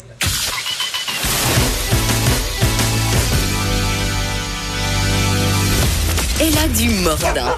Et aucun règlement municipal ne l'interdit. Geneviève anime Les effrontés. Cube Radio. Thomas, nous sommes en onde. Tu veux, tu veux mesurer 6 pieds 5, c'est ça que tu me dis? J'adore ça. Mais si tu mets le micro devant ta bouche, ça va full mieux parler. Hey, on est vraiment. Mer- Mercure rétrograde, on est vraiment sketch. Les communications sont en, sont en berne. Tout va mal. là. Euh, Thomas Levac, t'es ici pour nous parler. euh, j'aime ça. J'aime ça quand tu veux nous parler, mais j'aime ton sujet. Euh, la dictature de l'expert. Les gens qui connaissent des affaires puis qui pensent que parce qu'ils connaissent des affaires, ils peuvent en parler. Donc, mon métier. donc, moi. En fait, non, c'est pas la dictature de l'expert que je veux, je veux remettre en question. C'est vraiment, c'est les réels experts que je remets en question. Oh, je dis yes. les réels experts, les réels, experts, dis-je, c'est euh, les, les- les gens qui prétendent avoir de l'expérience. Et lorsque, exemple, c'est pour ça que je, je je vais en parler, c'est que moi maintenant, je suis un faux expert. Je dois faire quatre chroniques par semaine, fait que je dis des fois, parfois n'importe quoi. Et je trouve que dans les... euh, Moi, je suis un érudit. Et dans l'érudisme, il y a une valeur. Dans la naïveté, il y a une valeur. Parce qu'avoir un œil extérieur, c'est bien, à mon avis. Parce que si tu es intelligent et tu es curieux, tu remets en question des trucs dans un système que les gens dans le système ne remettent pas en question. Et là, tu passes beaucoup, beaucoup, beaucoup de temps sur Wikipédia, tel un vortex. Pas toujours. Des Hey, fois, moi, tu- oui. OK. Moi, je, je me, je me, quand je commence, euh, moi aussi, je, je, je me, je me revendique de l'érudition un peu. J'aime ça m'intéresser à plein d'affaires, mais évidemment, on est expert un peu en rien, tu sais, puis en tout en même temps. Puis moi, des fois, je me sens un peu imposteur à cause de ça, tu sais. Puis là, je vais, là, je commence à aller lire sur Wikipédia, puis là, je, deviens comme une espèce, je deviens geek d'un sujet. Là, j'ai écouté la série de Tchernobyl, j'étais allée lire absolument tout, tout ce qui avait été fait euh, sur la série. Est-ce que je suis une experte de, Tchernobyl? Je- Non, mais je pourrais faire une chronique. Tu comprends? En fait, non, mais c'est ce qui est Ce qui intéressant, tu vois, j'adore ton exemple. Dans Tchernobyl, pour ceux qui n'ont pas vu la série, c'est un fait vécu. Ce qui est fascinant dans cette série-là, c'est que les, euh, ceux qui- les experts, les, Oui, patrons de la centrale Les nucléaire ingénieurs. prétendaient qu'il n'y avait pas de problème, prétendaient que c'était juste un, petit juste un petit problème. Il a fallu un scientifique qui vienne de l'extérieur avec son œil extérieur, qui a remis en question le, le- Ben, qui ont dit il y a un méchant problème. voilà, et c'est ces gens-là que j'adore. Je trouve que les, les soi-disant experts ont souvent intérêt à garder le statu quo. Un Mais- peu, on le voit dans la série, c'est les, les patrons de la, de la centrale, pour pas se faire chicaner par le RSS, disent il n'y a pas de problème, on va le régler. Tandis qu'une personne de l'extérieur dit je regarde les choses froidement, je, regarde les choses, ce que vous dites n'est pas logique. Mais j'aime ça que tu dis ça parce qu'on a un peu abordé la question avec Élise Jeté tantôt quand on, on parlait justement, on parlait de la crise climatique et tout ça. Puis on se disait, euh, tu sais, euh, bon, on a Greta Thunberg qui est rendue comme un peu légérie la face de ce mouvement-là, mais ce n'est pas une experte, c'est une adolescente de 16 ans. Euh, le Par contre, ce qu'elle est, géni- là où elle est, elle est géniale, cette femme, c'est qu'elle n'écoute pas les politiciens qui sont des experts. Exact. Elle écoute au mot les scientifiques. Ce que nous, en tant qu'adultes, on oublie. On remet beaucoup en question. Mais non, mais là, ça fonctionne pas comme ça. C'est pas comme ça. On peut pas changer le système. C'est bien trop compliqué. Mais elle, naïvement, et je trouve que la naïveté, c'est vraiment, vraiment une qualité dans ce cas-là, elle écoute naïvement les dires des scientifiques. Elle dit, ben, si on regarde, si j'écoute froidement les scientifiques, si je remets pas en question ce que les scientifiques nous disent, d'ici plusieurs décennies, la civilisation humaine ne pourra plus être sur Terre. Mais alors, Ben, c'est ça. Parce que j'ai l'impression qu'on trouve pas les experts, les vrais experts, là, euh, très sexy. Parce que ce qu'ils ont à nous dire souvent, c'est pas ce qu'on veut entendre. Voilà. Puis ça, médiatiquement, souvent, on n'aime pas ça. Tu sais, c'est moins intéressant inviter quelqu'un, un vrai scientifique qui va venir nous parler. euh, ben là, parlons par exemple du réchauffement climatique, euh, que quelqu'un qui va venir, euh, tu sais, vulgariser tout ça, nous parler ça de façon sais, par rapport à un vrai scientifique qui va faire quelque chose d'un peu plus plate, long et très Mhm. comme fermé. Fait qu'on est comme un peu pogné dans notre système. Et aussi, une des raisons pourquoi j'aime les érudits, j'ai un exemple beaucoup moins euh, important. Oui. Au baseball, je sais pas si vous vous souvenez du film. Moneyball. Mais ça, Moneyball, dans ce film-là, avec pour, Brad euh, Pitt voilà Brad Pitt. qui fait des Pour- calculs. En fait, non, c'est pas lui qui fait les calculs. Ce que j'adore, ce qui s'est produit, la vraie histoire, un homme qui s'appelle Billy Bean, qui était un directeur général, lui, c'est celui qui s'occupe de euh, acheter et former les équipes, acheter les joueurs. Il réalisait qu'il avait un budget vraiment, vraiment moindre que les autres équipes. Alors, il devait évaluer les joueurs différemment. Alors, il a mis dehors tout, tout, tout, tout, tout ses soi-disant experts dans son équipe de baseball et il a engagé des économistes et des mathématiciens qui voyaient le baseball d'une autre manière, qui voyaient le baseball avec, ils voyaient les chiffres du baseball de d'autres chiffres, s'intéressaient à d'autres chiffres. Exemple, Donc, il fait gagner son équipe avec un calcul mathématique. Voilà. C'est quand même assez hot, ce film-là. Pour vrai, si vous l'avez pas vu. Ce qui est quand même génial parce que le sport en soi, c'est des mathématiques. Mm. Le but, c'est d'avoir un chiffre plus élevé que l'adversaire. Alors, c'est important que les mathématiques, et ça crée vraiment, vraiment une révolution, non seulement dans le baseball, mais dans le sport nord-américain. Maintenant, les gens s'intéressent beaucoup, beaucoup plus aux mathématiques qu'aux trucs qu'on appelle les, euh, ce qu'appellent les Américains les, les- les trucs intangibles. Exemple, ah, il y a- lui, c'est un leader, ou regarde son élan. Lui, on se fout de ça. On regarde pas de quoi ont l'air les joueurs, on regarde les chiffres. Et ça, c'était une révolution dans le baseball. Et ce qui est génial là-dedans, c'est lui, disait dans son livre, pour avoir lu le livre euh, de Michael Lewis sur euh, Billy Bean, Moneyball, lui, disait Je préfère dans mon équipe avoir des gens qui n'ont pas été dans le baseball majeur parce qu'ils ne sont pas contaminés par la vision du baseball majeur. Et je crois que ça fonctionne. J'y crois beaucoup à ça. Que quand on est dans un milieu depuis très, très, très longtemps, on est contaminé par les idées reçues de notre milieu. Mais c'est pour ça que les, euh, les milieux comme plus progressistes, entre guillemets, puis là je mets des gros guillemets, sont toujours à la recherche de 109. Toujours. C'est- super important voir les. Moi, j'ai appris que dans le- la compagnie Google, il y a ce qui aime, enga- ils aiment engager des gens, pas toujours des informaticiens, mais juste des gens très, très, très géniaux. Exemple, ils engagent souvent tous ceux qui gagnent des tournois d'échecs. Parce qu'ils se disent, c'est une personne vraiment, vraiment, vraiment brillante. Qu'est-ce qu'on va faire avec elle? On va voir. Fait- Mais elle est brillante, elle voit les choses différemment. Dans le fond, ce que tu nous dis, Thomas, c'est que euh, même si une personne ne connaît pas un système ou un sujet, Ouais. entre guillemets, si la personne est intelligente, elle va avoir un regard qui va être plus pertinent au bout du compte que des gens qui ont beaucoup d'expérience dans ce domaine-là. C'est quand même Convaincu. une grosse affirmation. Je suis convaincu. Un autre exemple, dans le cinéma, Orson Welles. Orson Welles qui a réalisé le film Citizen Kane, qui a révolutionné le cinéma. Orson Welles, je vous le mets un peu... euh, pour ceux qui ne le connaissent pas, c'est un metteur en scène qui faisait de la- du théâtre et de la radio. Il est devenu extrêmement populaire parce qu'il a fait la, La guerre des mondes, un livre de H.G. Wells qui est à propos des extraterrestres qui viennent sur Terre et qui brisent toute, toute, toute la planète Terre. Il a fait un rendu à la radio tellement réussi que des gens y ont cru. Des gens appelaient la police en disant « sont les martiens ». Puis c'était juste une émission de radio. Il, il- fait que vu qu'il a fait ça, c'est devenu un succès à l'époque viral. Et il y a eu les, euh, les clés pour faire un film avec un budget quasiment illimité. Alors, il a engagé un des meilleurs scénaristes d'Hollywood et surtout un des meilleurs directeurs de la photographie. Un directeur de la photographie, c'est quelqu'un qui s'occupe de la caméra, de la lumière. Et il a révolutionné le cinéma euh, américain parce qu'il disait, moi, je connais pas le cinéma. Alors, il s'est intéressé aux films de propagande nazie pour les, euh, les plans. Il s'est intéressé à la profondeur de champ. Il a aussi changé comment on écrit un film. Ça a révolutionné le cinéma parce qu'il, à mon avis, connaissait rien. Et dans cette optique-là, euh, Thomas Levac, est-ce qu'on peut se dire que le syndrome de l'imposteur n'existe pas? Ça existe et c'est extraordinaire. C'est une bon. bonne être un- chose. à mon avis, dans les sujets un peu. Moi, je m'intéresse plus aux sujets un peu, un peu moins sérieux, exemple l'art et le baseball majeur. Pourquoi tu dis que c'est moins sérieux? C'est beaucoup moins sérieux, je crois, le baseball majeur que l'écologie puis notre- l'oxygène qu'on respire. Je pense qu'il y a des gens qui prennent ça pas mal plus au sérieux que l'écologie. Aux États-Unis, le baseball, c'est une religion, genre. Moi, je- ben oui, j'ai une théorie, j'ai une hypothèse là-dessus, c'est qu'on, je pense qu'on a, on croit qu'on a un impact sur le baseball. Exemple, si on va pas au match, ils vont changer, ils vont mettre dehors Une le sorte coach. petite superstition, là. Pas juste ça. Pas, juste si on va pas au match les souvent, ou si on chiale sur le coach qui va être mis dehors, on a, je crois qu'on a plus d'impact sur notre équipe de hockey, notre équipe de sport que nos politiciens. Fait que c'est pour ça qu'on s'énerve plus sur le, le sport professionnel. On sent qu'on a vraiment, vraiment un, notre mot à dire. Mais je pense que... pour certaines équipes, c'est vrai ce que tu dis. Si on prend l'exemple des Canadiens de Montréal, je veux dire, les gérants d'estrade ont souvent raison Ouais. de joueurs, de directeurs sûr. de l'organisation en général. Donc, ça a vraiment des réelles répercussions. Par contre, ça veut, pas- ça, ça veut pas excuser les gens comme Maxime Bernier de dire n'importe quoi. Tu peux aussi, Ah, lui, il est en feu en ce tu moment. peux aussi être profondément niaiseux et te taire. Mais je C'est pense aussi pas le- qu'il est niaiseux, Maxime Bernier. Là, on change un peu de sujet, là, mais il est particulièrement, évidemment, la campagne électorale s'en vient. Je pense pas qu'il y ait aucune chance. Je pense a 2 des intentions de de son bord. Mais quand même, il, il est particulièrement euh, vigoureux ces temps-ci sur Twitter. Euh, il va d'allégations complètement euh, farfelues, disons-le, et souvent très polémistes. Il me fait un peu penser à Donald Trump. là. Il est dans- il- il- je pense que c'est son modèle, en fait. De, Je suis convaincu. je pense qu'il regarde Donald Trump sur Twitter puis il se dit hey si je veux faire réagir les gens je pense que c'est comme ça qu'il faut que je sois mais je pense pas que c'est un homme inintelligent parce qu'il utilise entre guillemets Mais il émite. Il est pas intelligent, il émite.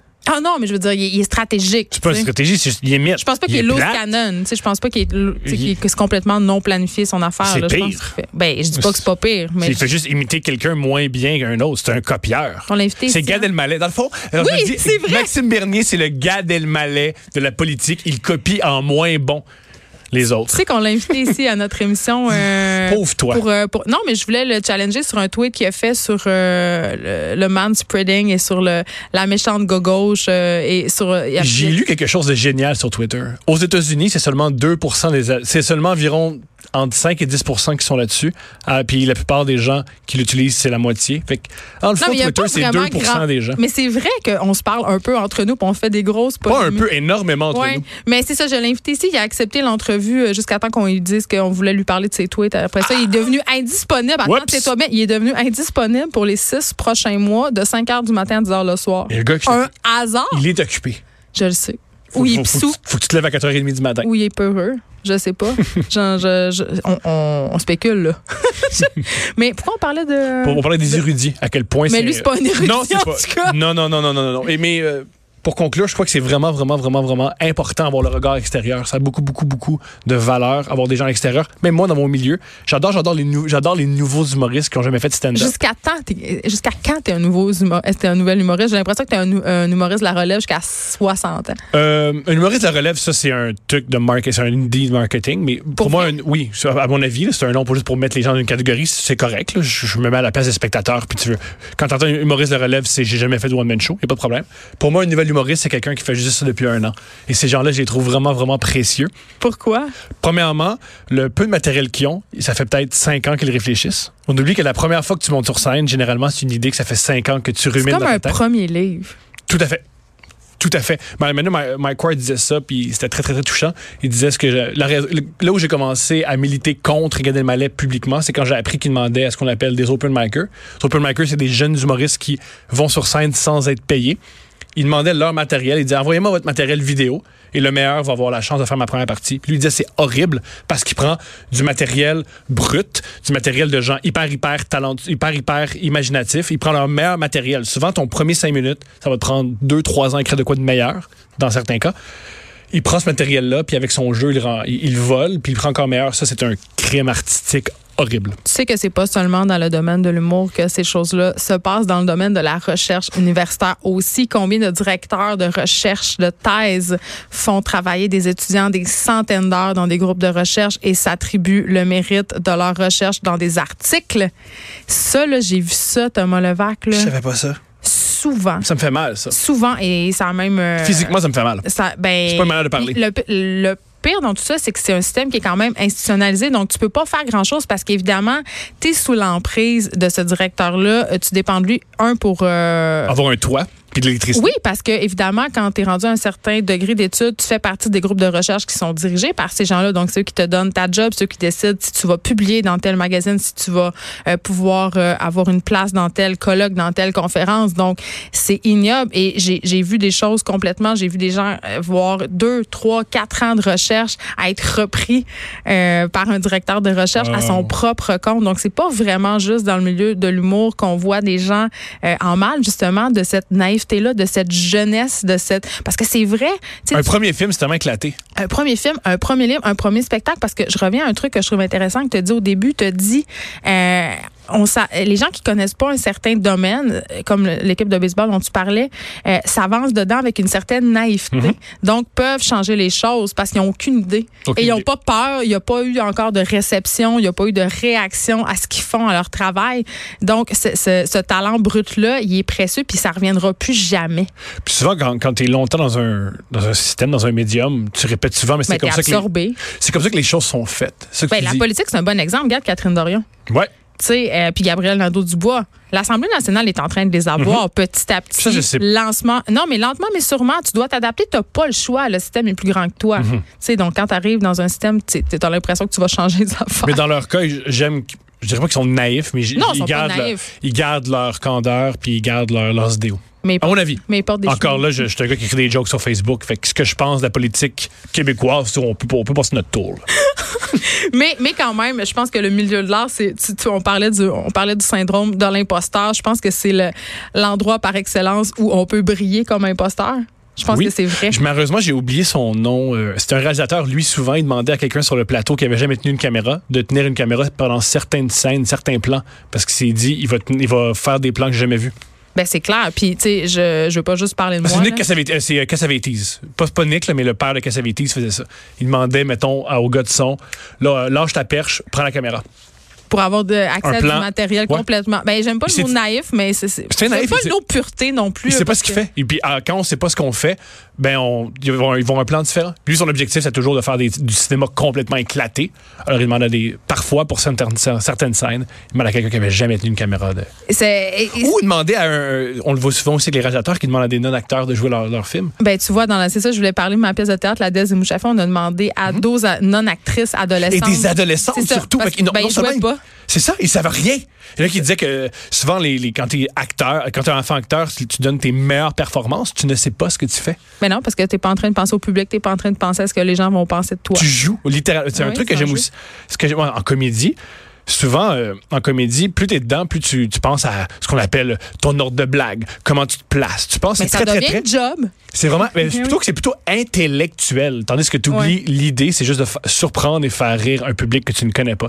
Tu me fais Et les ça jeunes l'ont. Ça me fait penser à lancer compte, tu sais, quand les vieux coachs disaient Hey, oubliez pas, là, c'est un jeu, on a du fun. Mais tu sais, à c'est vrai, ils gagnent tous 4 millions, mais ça reste un jeu. Quand on perd cette idée-là, ça fait du moins bon hockey.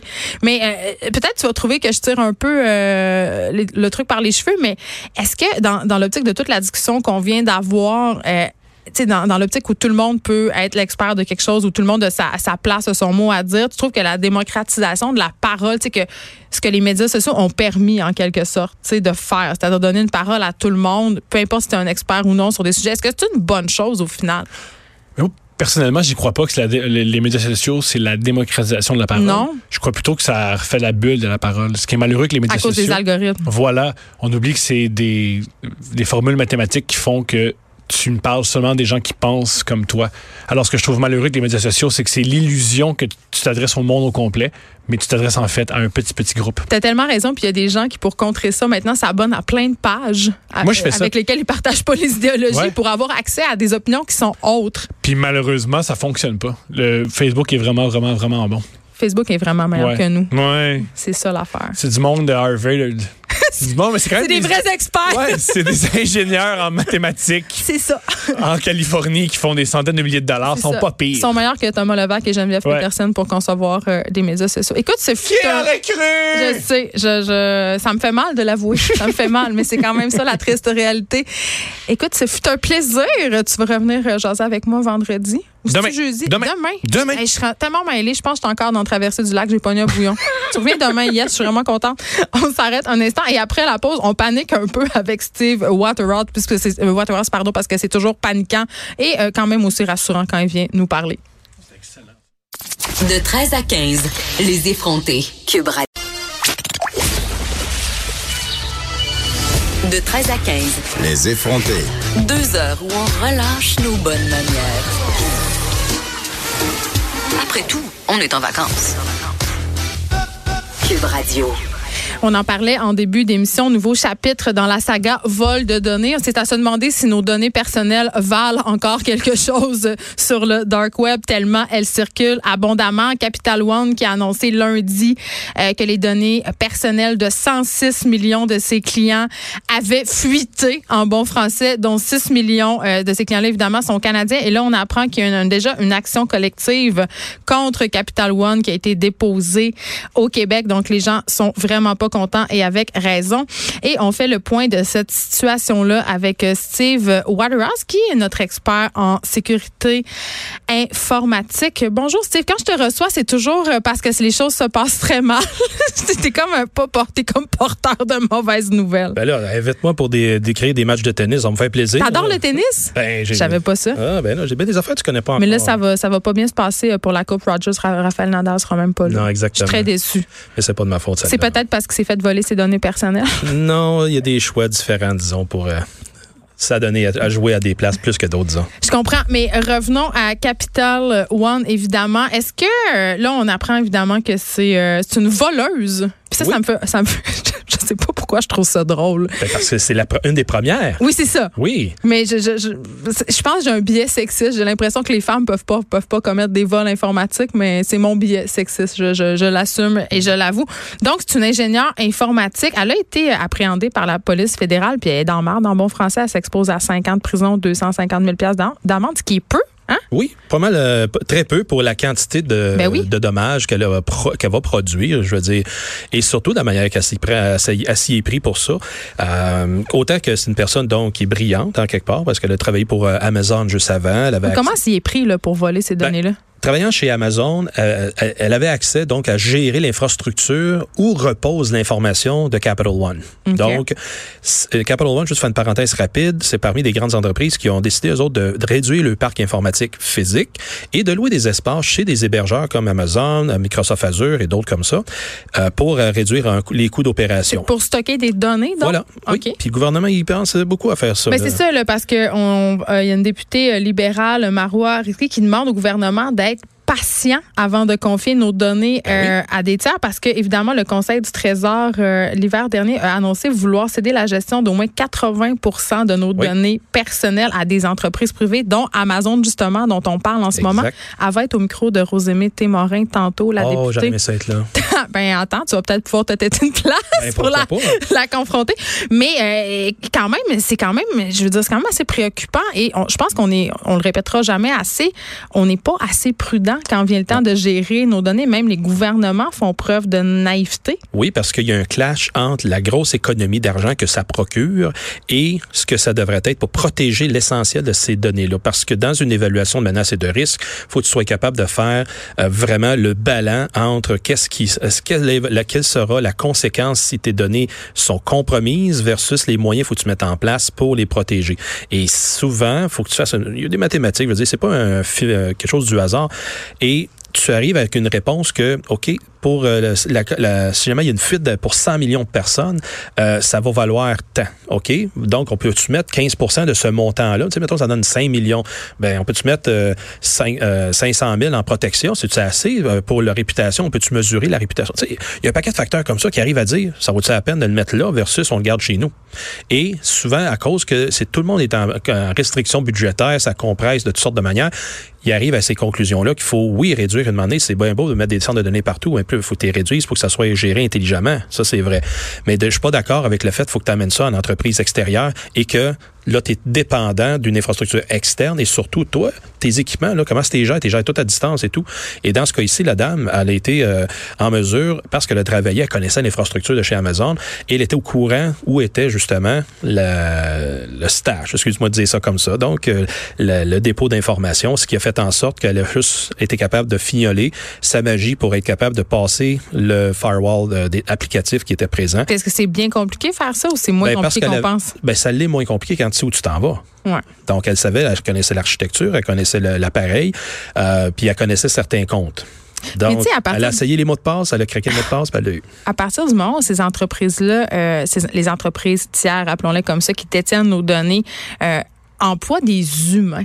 Tu sais, ce sont des humains qui gèrent nos données, puis ce sont souvent des humains qui sont payés un salaire moyen, donc qui sont facilement corruptibles. C'est, ça devient pas excessivement difficile de s'assurer justement que les gens qui sont en poste vont jamais être tentés de vendre ces données-là, parce que c'est, on l'a vu avec le scandale de Desjardins, Steve Waterhouse, c'est, c'est excessivement lucratif vendre ces données-là, mais là, ça va être de moins en moins lucratif parce que, comme je le disais, ça contraire. doit pas valoir moins, ça doit pas valoir cher. Là, tout le monde les a nos données. Euh, ben, oui et non, mais euh, c'est l'utiliser là, qui devient difficile là, plus parce que là, Ouais. il va y avoir plus de, euh, de surveillance sur n'importe quoi qui va être alentour. Fait que ceci dit, euh, c'est pas vrai que ça va diminuer.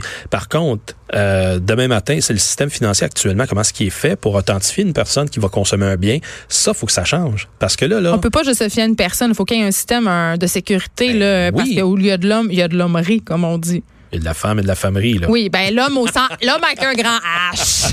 l'homme avec, oui. Absolument. Ben, pour, pour dire que euh, si au commerçant, lorsque quelqu'un se présente à son comptoir pour consommer un bien, acheter quelque chose, peu importe, euh, il se pré- présente des pièces d'identité, le commerçant, lui, il- est un peu euh, mal Ben, c'est ça, il peut pas faire grand chose. Non, ah, puis il veut garder sa clientèle, il veut faire plaisir à la clientèle, donc il va tempérer, puis il va dire ben ça semble correct, tu sais, c'est pas des photos coloriées, c'est vraiment semble des photos commerciales.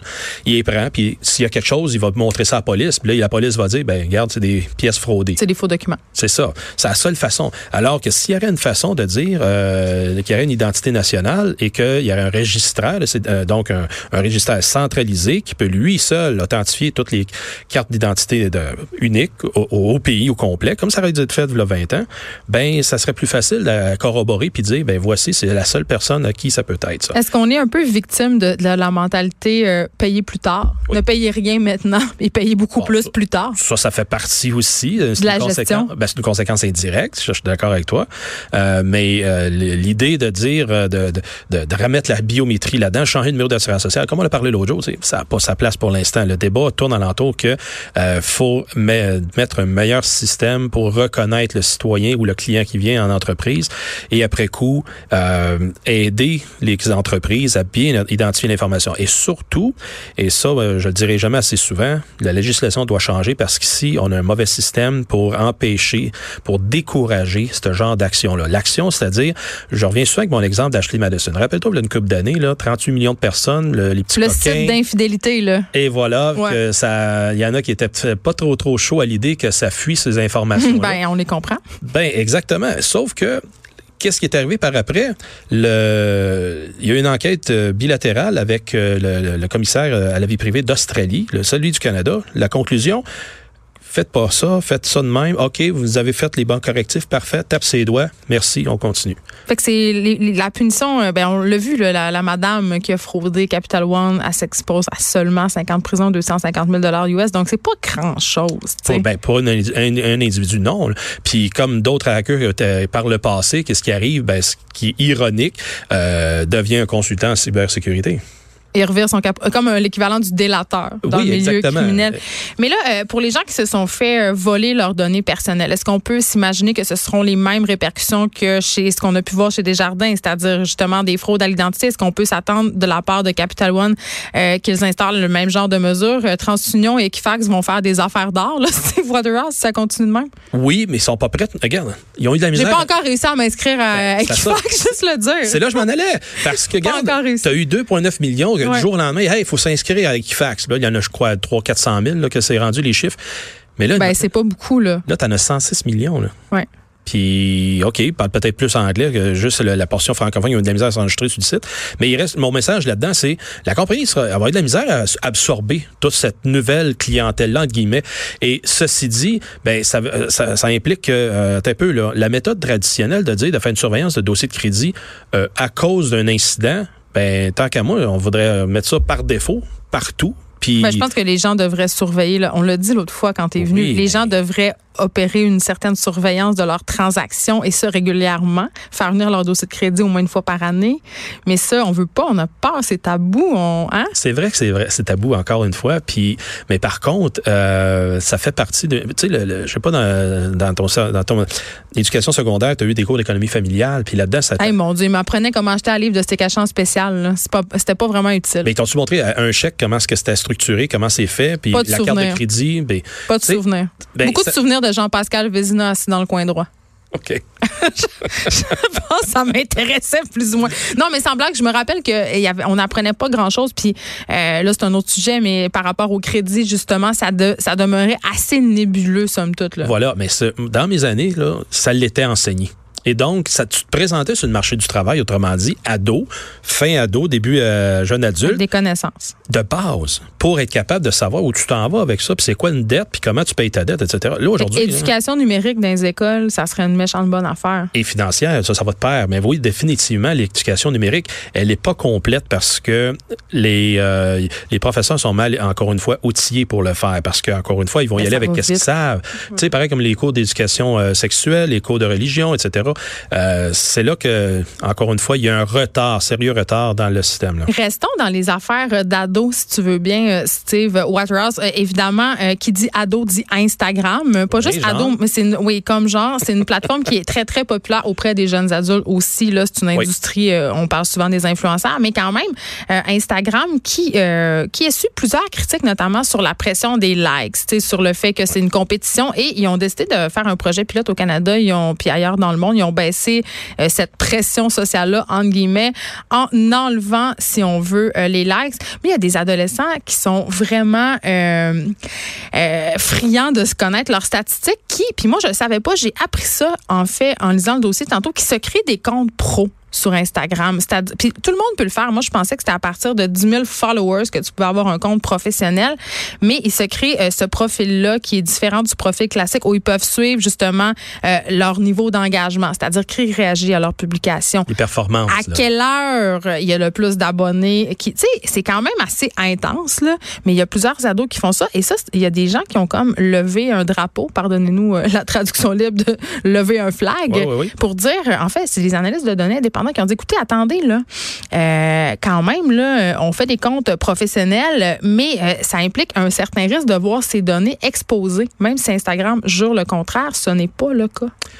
Et c'est ça la réalité des médias sociaux. Je veux dire, le, le wow, l'effet wow que ça procure d'avoir accès à une multitude de statistiques comme tu as décrit, euh, que ce soit Instagram, Facebook, peu Et tout importe ça lequel. pour gagner le concours de popularité, là. Oui, oui, toujours dans On cette optique. Puis ça donne pas une scène de plus à personne, puis ça donne pas rien de plus à la fin du mois, à part que Mais c'est-à-dire qu'on fait beaucoup miroiter aux ados, justement, cette idée de devenir influenceur, donc que des marques s'intéressent à eux, et c'est pour ça le profil pro. Et là, euh, cet, cet analyste de données-là, indépendant, euh, euh, quand même pu avoir accès, et ça assez facilement, à des numéros de téléphone, des adresses, des courriels de plusieurs adolescents. Et ça, c'est très, très inquiétant. c'est de la pêche au filet, pure et Ben. simple. Euh, non, non, mais c'est ça.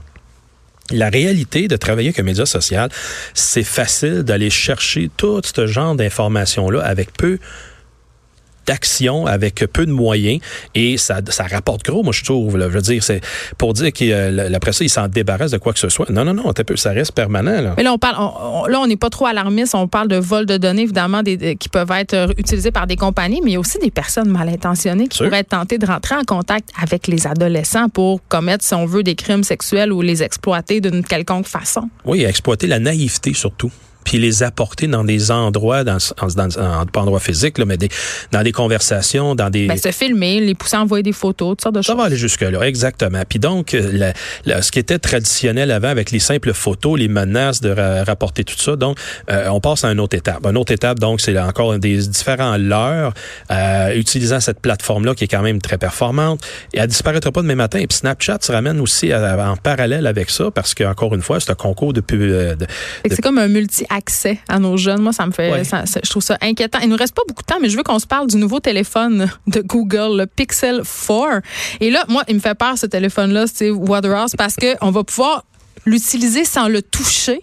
Et ça va utiliser des données biométriques, donc la reconnaissance faciale. Et ça, est-ce que est-ce qu'on devrait avoir peur de ça ou c'est juste la suite logique des événements puis on peut pas s'en sortir? Ben encore une fois, le- le- lorsque ça a sorti, il y a un an et demi à peu près, le deux, mettons, mettons deux ans, Ouais. euh, cette reconnaissance faciale-là, c'est c'est certain que c'est un moyen biométrique mauditement plus complet que l'empreinte digitale. Moi, je l'ai sur mon iPhone, là, mais il voit ma face puis. Oui, exactement. Mais ce que je pratique pas, là. je garde mes vieilles affaires le plus longtemps possible parce que j'en veux pas de ces affaires-là. Pour la sais. simple et unique raison, euh, ça n'a pas lieu d'avoir cette reconnaissance faciale-là. euh, Ça va vite quand tu fais une recette puis tes doigts gommés. Moi, c'est juste ça que je veux D'accord avec toi, elle. parfait. Là-dessus, Ouais. des avantages, on en va en a. trouver. Ben oui.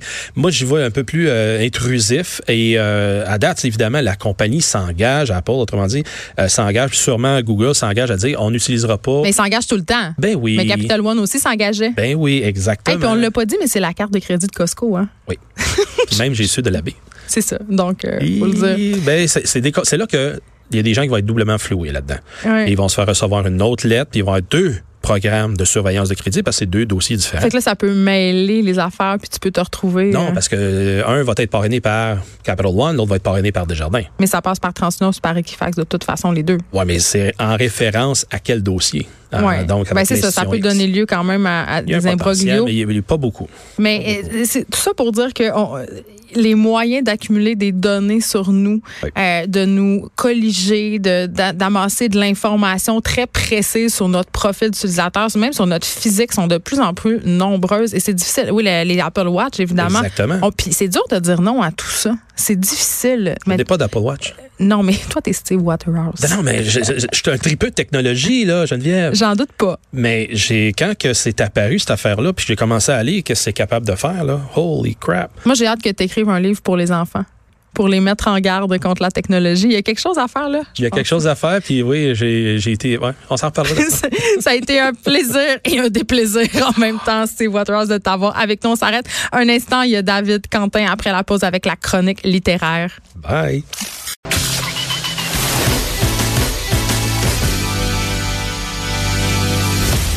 a du mordant. Et aucun règlement municipal ne l'interdit. Geneviève anime les effrontés. Cube Radio. David Quentin qui est en direct de Québec et qui nous parle aujourd'hui de romans graphiques. David, allô? Allô, Geneviève. Je vais commencer tout de suite avec une question choc. Vas-y. Est-ce que roman graphique, c'est la façon snob de dire BD? Ben, pas tout à fait. Il y a, il y a toujours une espèce de, de débat autour de ça, mais un roman graphique, en gros, c'est une bande dessinée qui est, qui est plus longue. Il y a des romans graphiques de 300, 400 pages euh, et aussi qui abordent des thèmes, je dirais, plus sérieux, euh, plus ambitieux aussi. Euh, puis, même s'il y a du roman graphique jeunesse, habituellement, on utilise roman graphique pour désigner des livres qui s'adressent à un public plus adulte, même si c'est de la BD. OK, c'est ça, Et, parce euh, qu'il faut sortir de cette espèce d'idée préconçue-là, comme quoi, justement, le roman graphique, donc un livre avec des dessins, là, c'est forcément Ouais, un ouais. livre destiné aux jeunes. Il y a des BD euh, qui sont vraiment seulement des livres pour adultes. Et tu nous parles de deux livres comme ça aujourd'hui, de deux livres qui sont pour adultes, je crois. Hein? Oui, tout à fait. Euh, deux livres québécois, parce qu'à chaque semaine, quand je fais des choix pour l'émission, j'essaie toujours de trouver des livres qui cadrent bien avec ta personnalité, avec l'émission. Donc, euh, j'ai choisi deux femmes. Euh, et le premier, c'est un livre euh, de Julie Delporte euh, qui s'appelle Moi aussi, je voulais l'emporter, euh, qui est paru chez Pau, un auteur qui fait de, de l'excellent roman graphique. C'est paru en 2017. Et euh, Julie Delporte, juste pour t'expliquer, euh, c'est une Française, euh, québécoise d'origine française, qui est née en 83. Et dans ce livre-là, en fait, elle se pose la question, en fait, c'est un livre de, les deux livres, en fait, sont des prises de conscience. C'est quoi être une femme aujourd'hui, être une artiste? Et ça tente de vraiment mettre en contexte aujourd'hui ces, ces débats-là, sortir des clichés aussi. Donc, Donc, Julie, Julie Delporte qui se pose la question suivante. À quel âge ai-je commencé à me sentir flouée d'être une fille?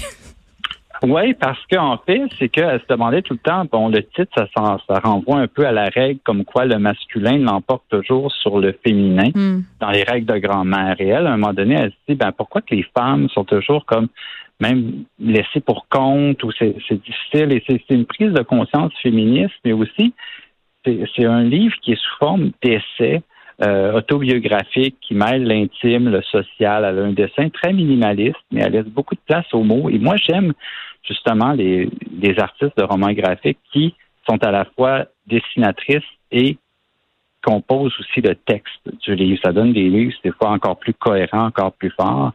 Et puis, dans ce livre-là, au fond, elle, elle essaie de mettre de l'avant toute cette espèce, ses doutes, euh, ses remises en question. Puis il y a une grande candeur, je trouve, dans son travail qui fait que ça peut s'adresser aussi à une jeune fille adolescente qui se pose des questions. euh, c'est quoi le féminisme? C'est quoi le fait d'être femme et tout ça? Mais Euh, c'est pas de façon lourde là, ou trop enragée, là, tu sais. non, c'est vraiment euh, avec beaucoup de vulnérabilité. D'ailleurs, elle, son, le livre est parti de l'idée euh, parce qu'elle est inspirée d'une créatrice euh, qui s'appelle Tove Jansson, euh, qui est une créatrice de, de livres jeunesse, de, de romans aussi.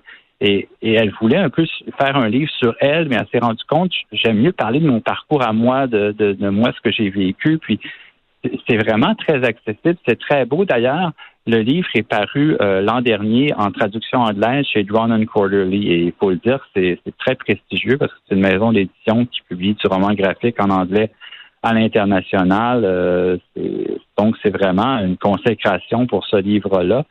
Et elle fait aussi de l'essai à côté de ça. Elle écrit aussi des textes de prose dans différentes revues. Donc, moi, je recommande vraiment ce livre-là. C'est devenu une sorte de classique dans le genre contemporain.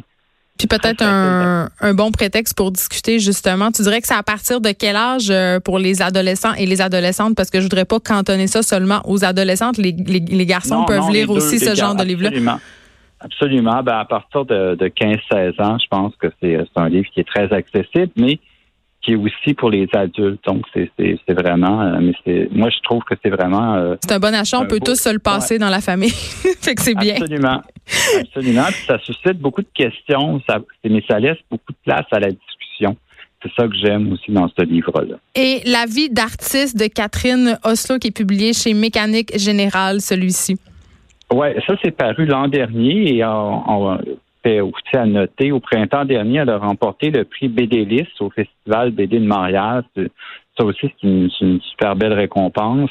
Euh, Catherine Oslo, qui est d'une autre génération, elle est dans la quarantaine, c'est une mère, elle est monoparentale, euh, elle a une garde partagée, donc elle a une fille de 10 ans et elle, se pose des questions un peu sur le fait d'être artiste, qu'est-ce que ça représente aujourd'hui, euh, travailleuse autonome aussi. Donc, elle, a décidé de rencontrer des gens qui étaient autour d'elle, euh, notamment Micheline Langto, euh, Raphaël, le cinéaste Raphaël Ouellette, euh, Marcel Jean et aussi Julie Delporte pour leur poser des questions sur eux, leur démarche, leur approche, comment ils se sentent dans, leur travail. Et ça fait que c'est un livre qui, qui apporte aussi un certain humour, mais que ces deux livres, je crois, qui, sans vouloir se prendre trop au sérieux, posent des questions sérieuses, mais sont accessibles et font réfléchir et nous sortent du cliché un petit peu c'est l'artiste qui est un peu dans son coin, qui se morfond, qui attend l'inspiration, souvent des artistes mâles. Elle, elle veut un peu aller à l'encontre de ça et, montrer un peu une, une facette euh, travail de l'artiste aujourd'hui, qu'est-ce que ça représente avec les réalités familiales et sociales et, et aussi les exigences de, la société. Est-ce que tu penses que le fait que ça soit justement des romans graphiques, donc qui est du dessin, ça peut contribuer à dédramatiser, si on veut, à rendre plus accessibles des sujets qui sont plus graves ou justement des sujets sociaux qui sont moins attractifs, entre guillemets, en temps normal?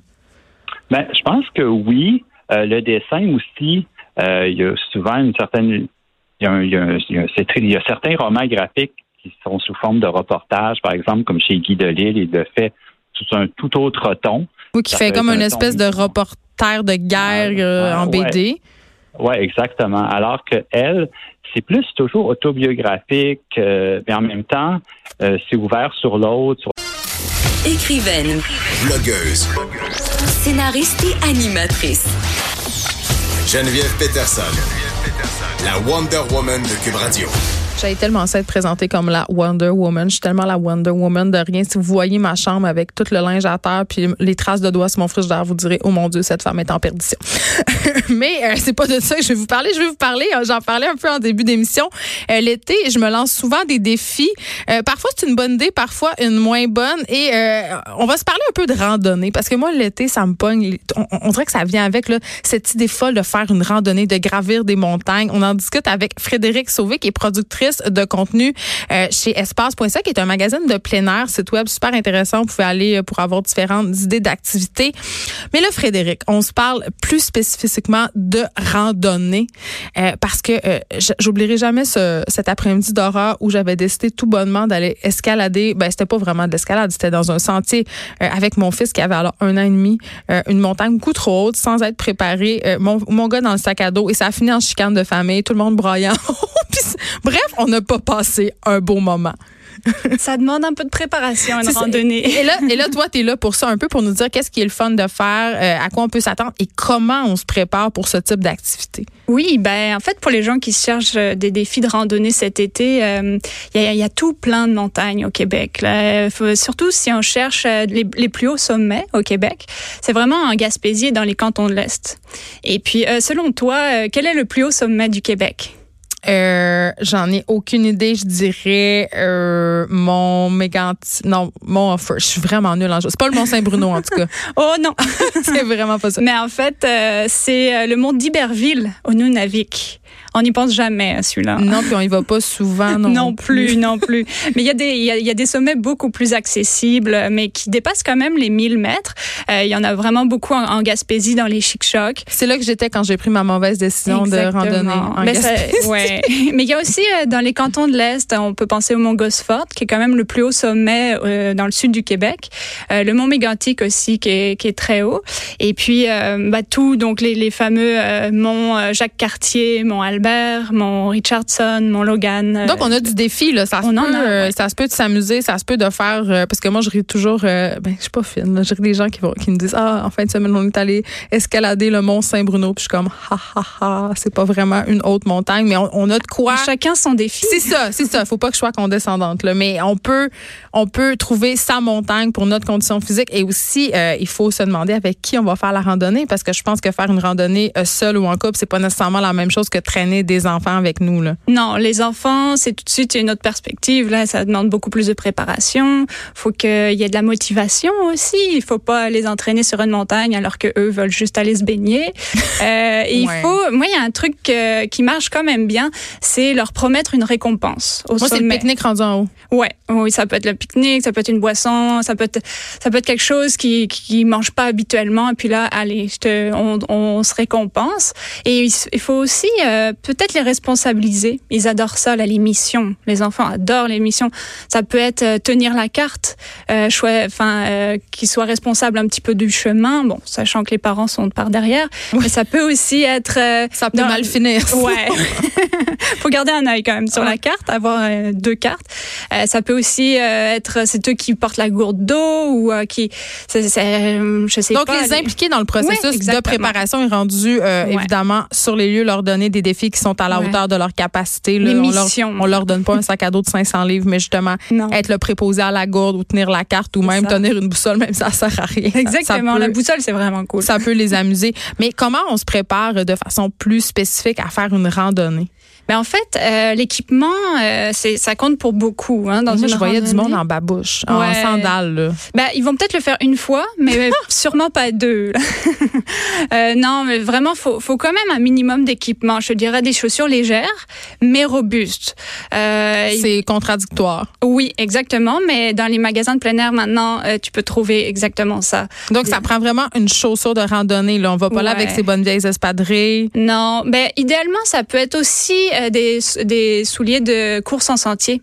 C'est très très léger, mais c'est fait pour les impacts euh, sur la semelle, Parce ça, que au bout du pied. À 10 km dans le bois, tu veux pas te verser une cheville. Non. Je, je peux te le confirmer. Non, non, non. Donc, euh, les chaussures sont très importantes. Le sac à dos aussi. Euh, on a tendance toujours à prendre trop d'équipements, à prendre un litrage trop important pour une seule journée. Euh, faut prendre le minimum là. Euh, C'est combien ça? Ben, moi, je te dirais que pour une, une rando à la journée, on peut aller vers du entre 10 et 20 litres maximum. Mais le plus important dans le sac à dos, c'est vraiment l'eau. Ouais. Euh, on, y, se fait, ah ben oui, c'est logique, mais c'est très très important. Et euh, on il amène combien d'eau par personne? faut 2 litres par personne par rando. Ben là, on, Si on c'est devient une- donc bien l'eau des dos. On est comme des dromadaires. Ouais, c'est lourd. euh, si, si toi tu bois pas les deux litres, peut-être que ton ami ou de- ton enfant va avoir besoin Puis de si plus tu restes pris ou si tu te perds. Exactement. Il Mm. faut toujours avoir un petit peu plus que pas assez. Mais euh, l'eau, euh, les collations, et puis euh, aussi, on n'y pense jamais, là, mais une trousse de survie. Mais qu'est-ce qu'on mange? Ben, je reviens un peu sur les Ouais. collations. On, a- on, on reviendra à la, fameuse trousse de survie. On- il y a eu le, la saga du président Ouais. euh, de, la compagnie euh, Savoura ouais. qui est connu comme une fin tragique, mais quand même, je- euh, on reviendra sur la trousse de survie. Qu'est-ce qu'on amène comme collation? Tu sais, on a tous ce, ce mythe, le mélange du randonneur. C'est quoi le mélange Mais du ça, randonneur, c'est super mettons? bon parce qu'il y a, il y a Pour vrai, c'est pas juste une affaire sucre. marketing? Non, non, non, pas du tout. C'est, il y a du sucre, mais du sucre rapide, là. C'est vraiment de ça Ouais. dont on a besoin dans le Des sentier. petits raisins secs. Des- c'est ça, des noix, ça c'est super bon. C'est calorique, mais c'est des bonnes calories. Ouais, mais on en dépense des calories quand on fait de l'escalade. là. Exactement. Mais tu sais, ça peut être aussi du, euh, du beef jerky. euh, pour les végétariens, ça va être euh, des beaucoup de fruits secs, là, je te dirais, et des noix, essentiellement. Il y a des gens qui aiment ça avoir un sandwich. Il y en a qui trouvent que c'est trop lourd. Après, c'est pas mal euh, en fonction de la, de la personne, de son appétit. C'est la même chose que quand on fait n'importe quel sport, finalement. Ouais, à peu près. Mais il faut que ça soit hyper calorique. Là, faut pas avoir euh, peur euh, de se dire, oui, peut-être que je vais grossir ou quoi. Non, là, t'en veux plus que pas assez. Là, c'est sûr. OK. Puis la fameuse trousse de premiers Ouais. soins, justement, parce qu'il en arrive des avaries en bon français. Ça Ouais. peut, on peut piler sur un- une roche, on peut glisser, il Ouais, peut se passer ça. toutes sortes de choses, puis on est loin. Exactement, mais il faut aussi, une- euh, dans, les, dans une bonne trousse de survie, il y a toujours une couverture de survie, ce qui est un petit peu euh, coloré, tout ça? Parce que ça, ça protège du vent, ça protège de la pluie éventuellement, ça peut te faire une bâche pour te protéger, te faire un abri de secours. Euh, c'est super important. Et puis, hormis ça, oui, les- des bandages, euh, des produits an- antiseptiques. Du feu? Euh, ben, le feu, oui. Euh, un briquet, des allumettes, c'est possible des allumettes euh, qui sont... euh, Protéger de l'eau. oui, exactement, imperméable. Donc, euh, on, on pense pas toujours à ça. On se dit, oh non, je vais juste On part, faire une il fait beau, c'est le matin. C'est ça. Puis finalement, même à moi qui randonne beaucoup, ça m'arrive de pas avoir assez de nourriture ou ça m'arrive d'oublier, euh, je sais pas, le dépensement. Je suis, ah non, j'ai oublié ça. Comment ça se fait que j'ai oublié ça? Mais c'est toujours quand on en a besoin qu'on s'en rend compte, là. Peut-être se faire une petite liste avant de partir, ça peut être une bonne idée, puis pour avoir euh, des idées, justement. C'est quoi ta randonnée préférée? Il nous reste pas grand temps, mais mettons, si on, si on a une affaire, mais pas la, la plus experte, là. mettons pour quelqu'un de normal, là, qui, qui est pas un féru de randonnée, puis qui a envie de passer une journée, euh, puis pas finir exténué, mais avoir eu du plaisir, puis une belle vue, ça Hmm. serait laquelle ta montagne Ben, préférée? moi, euh, ce week-end, je reviens du Mont Gosford. OK. qui est comme C'est quand même haut, tu l'as dit. Ouais, c'est haut quand même, j'avoue, j'avoue. Mais c'est une des plus belles vues que j'ai vues au Québec, là, vraiment. Ça prend combien de temps à monter? Euh, ça prend, je te dirais, deux heures et demie. Et ne sous-estimons pas la descente. Non, exactement. Non, non, une, une belle rando, euh, ça, ça vaut clairement le- les efforts. C'est pas si difficile, il y a plusieurs sentiers faciles. On où- peut essayer euh, selon notre niveau. C'est comme les pentes de Exactement, ski. ouais. Merci, Frédéric Sauvé. Si on veut plus d'informations, on peut se rendre sur le site espace.ca. Il y a plein de suggestions. Il y a des trucs aussi. Il n'y a pas juste des trucs de randonnée. Là. Il y a plein C'est vraiment un magazine de plein air. C'est déjà tout pour nous. On se retrouve demain de 1 à 3. Il y a Rose et Morin qui suit dans quelques instants demain. Cube Radio. Geneviève Peterson, la seule effrontée qui sait se faire aimer. Jusqu'à 15, vous écoutez Les effrontés. Des superstitions. Euh, moi, la première, euh, on parle souvent, euh, tu sais, il y a ce mythe-là comme quoi à la pleine lune, il y a plus d'accouchements dans les hôpitaux. Et souvent, moi, je dis à la blague, Mercure rétrograde. Et euh, c'est une superstition, mais force est d'admettre quand même que quand Mercure rétrograde, il y a des choses qui se passent. Je, je sais pas comment expliquer ça, mais on avait reçu une fois Ginette Blais à l'émission, une astrologue, évidemment, pour nous parler d'astrologie. Mais là, je la reçois spécifiquement pour Mercure rétrograde parce que Mercure rétrograde jusqu'à demain, sachez-le, elle a même écrit un livre là-dessus. Quand tout va de travers, c'est la faute à Mercure. C'est publié aux éditions de la semaine. Bonjour Ginette. Bonjour Geneviève, ma belle rationnelle. C'est drôle parce que on s'est croisés cette semaine dans l'ascenseur puis je pensais pas que j'allais t'avoir avec moi à l'émission. C'était ésotérique comme rencontre. Mais Oui, là, euh, pour, ceux qui sont pas trop ésotériques, là, euh, explique-nous c'est quoi Mercure rétrograde, comment ça se passe, euh, c'est combien de fois par année? Puis qu'est-ce que ça fait? Ben, je vais tout t'expliquer ça. Premièrement, du point de vue des sciences, ça, tu vas l'apprécier, celle-là, ça veut rien dire, Mercure rétrograde. Bon, je savais. Pour eux autres, pour eux autres, c'est sous le ciel étoilé qui provoque cette illusion-là. Pour un astrologue, l'illusion, justement, fait en sorte qu'il se passe quelque chose aussi dans la vie des gens. C'est ça que les anciens ont compris. Et à partir de là, ils ont commencé à faire des études. Je peux arriver de même, moi, avec ça. Là. C'est des, ça a été euh, au fil des ans et des siècles. Bon. Et maintenant, quand on regarde Mercure rétrograde, quand on voit ça arrive trois fois par année, en passant autour trois fois par année à peu près 24 jours. Là, on a affaire à une grosse rétrogradation jusqu'à demain. Ça s'est passé presque sur, selon l'astronomie toujours, ça s'est passé sur 31 jours. Bon, c'est rare, mais c'est comme ça. Puis là, c'est le redécollage. là. Il recommence à revenir en avant. Mais les, pour nous autres, les astrologues, c'est la planète de l'intellect. C'est la planète de la pensée. C'est la turbine à penser qui fonctionne tout croche. Les mots nous manquent. Les idées s'envolent. Les qu'est-ce que je suis en train de dire, là, déjà, mon Dieu? Tout ça, c'est légion. Le potentiel de communication normale de Mercure, sa capacité de perception notoire, d'analyse logique, de raisonnement objectif, on dirait qu'ils n'existent plus. On dirait qu'ils sont plus là. Ou ils sont là, mais par petits bouts. À un moment donné, on se surprend, comme moi, c'est arrivé, et à plusieurs reprises, et j'ai millions de témoins là-dessus, où tu t'en vas quelque part et, et, et tu te trompes de- d'adresse. Ben, ça t'est arrivé à notre émission cet hiver. Tu, tu es allé à la mauvaise adresse, mais Mercure Écoute, rétrogradait. On avait beaucoup ri avec ça. ben, c'est ça. Et c'est encore arrivé cette fois-ci. Et je m'étais juré que plus jamais je me ferais prendre. Ben, je me suis fait avoir.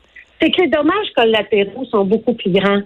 Les dommages, ça peut arriver que tu te trompes de chemin puis que ça te prenne une heure en, dehors de Mercure rétrograde. Ça se gère. Mais quand Mercure rétrograde, c'est attendu à quelque part, ça fait des dommages collatéraux, ça empêche les communications d'arriver. Et que dire de la mécanique de la communication?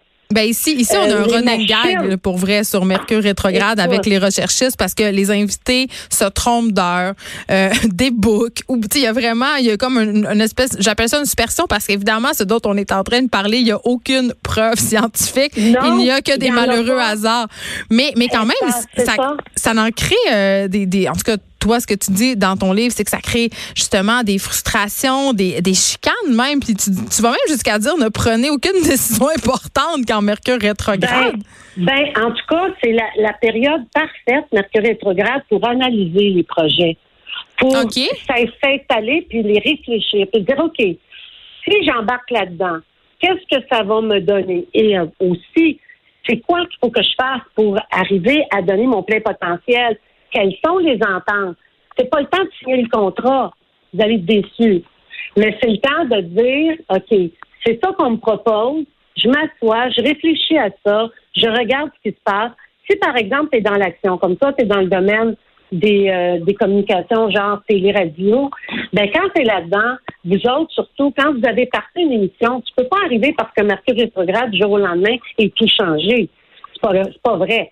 Tu dis, OK, ça va pas bien, on essaie de s'ajuster, de faire du Mais comment on fait? Là? On va pas se mettre à porter des casques d'aluminium, toute la gang, là? Je veux dire, qu'est-ce qu'on Oh, fait pour Dieu, éviter? Comme dans, comme dans le film. comment on fait pour éviter les mauvais tours de Mercure?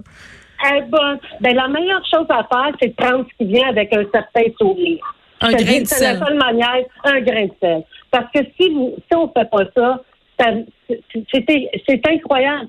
Il faut le vivre pour le pour le croire. C'est comme tu dis, il n'y a rien de rationnel là-dedans. C'est pas prouvé scientifiquement.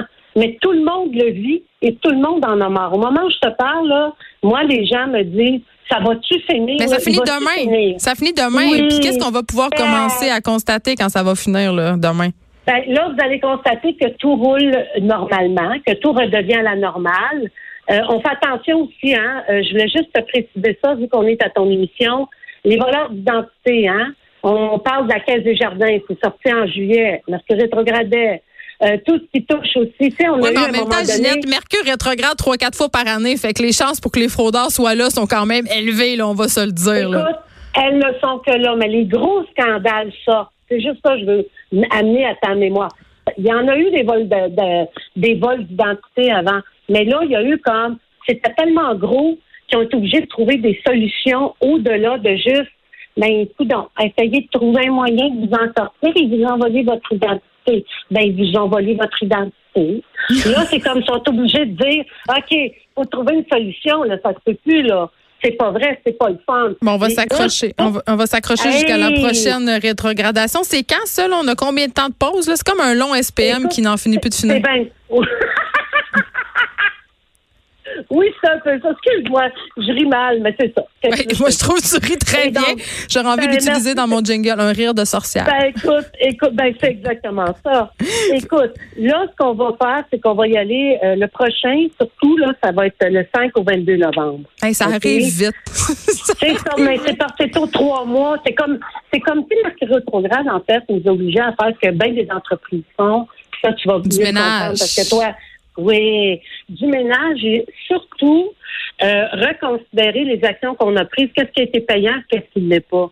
Ce qu'on doit se défaire et ce vers quoi on doit aller. Là, on est dans le vrai rationnel de Mercure rétrograde, qui est pour un astrologue toujours la planète de l'intellect. Bon. Là, on s'en va là-dedans, dans ces constats-là.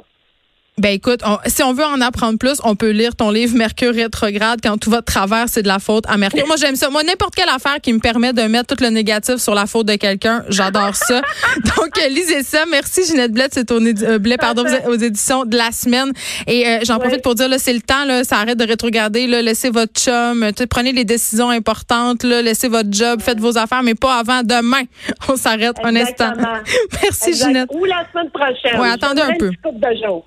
Oui, Exactement. absolument. On se calme un peu le pompon.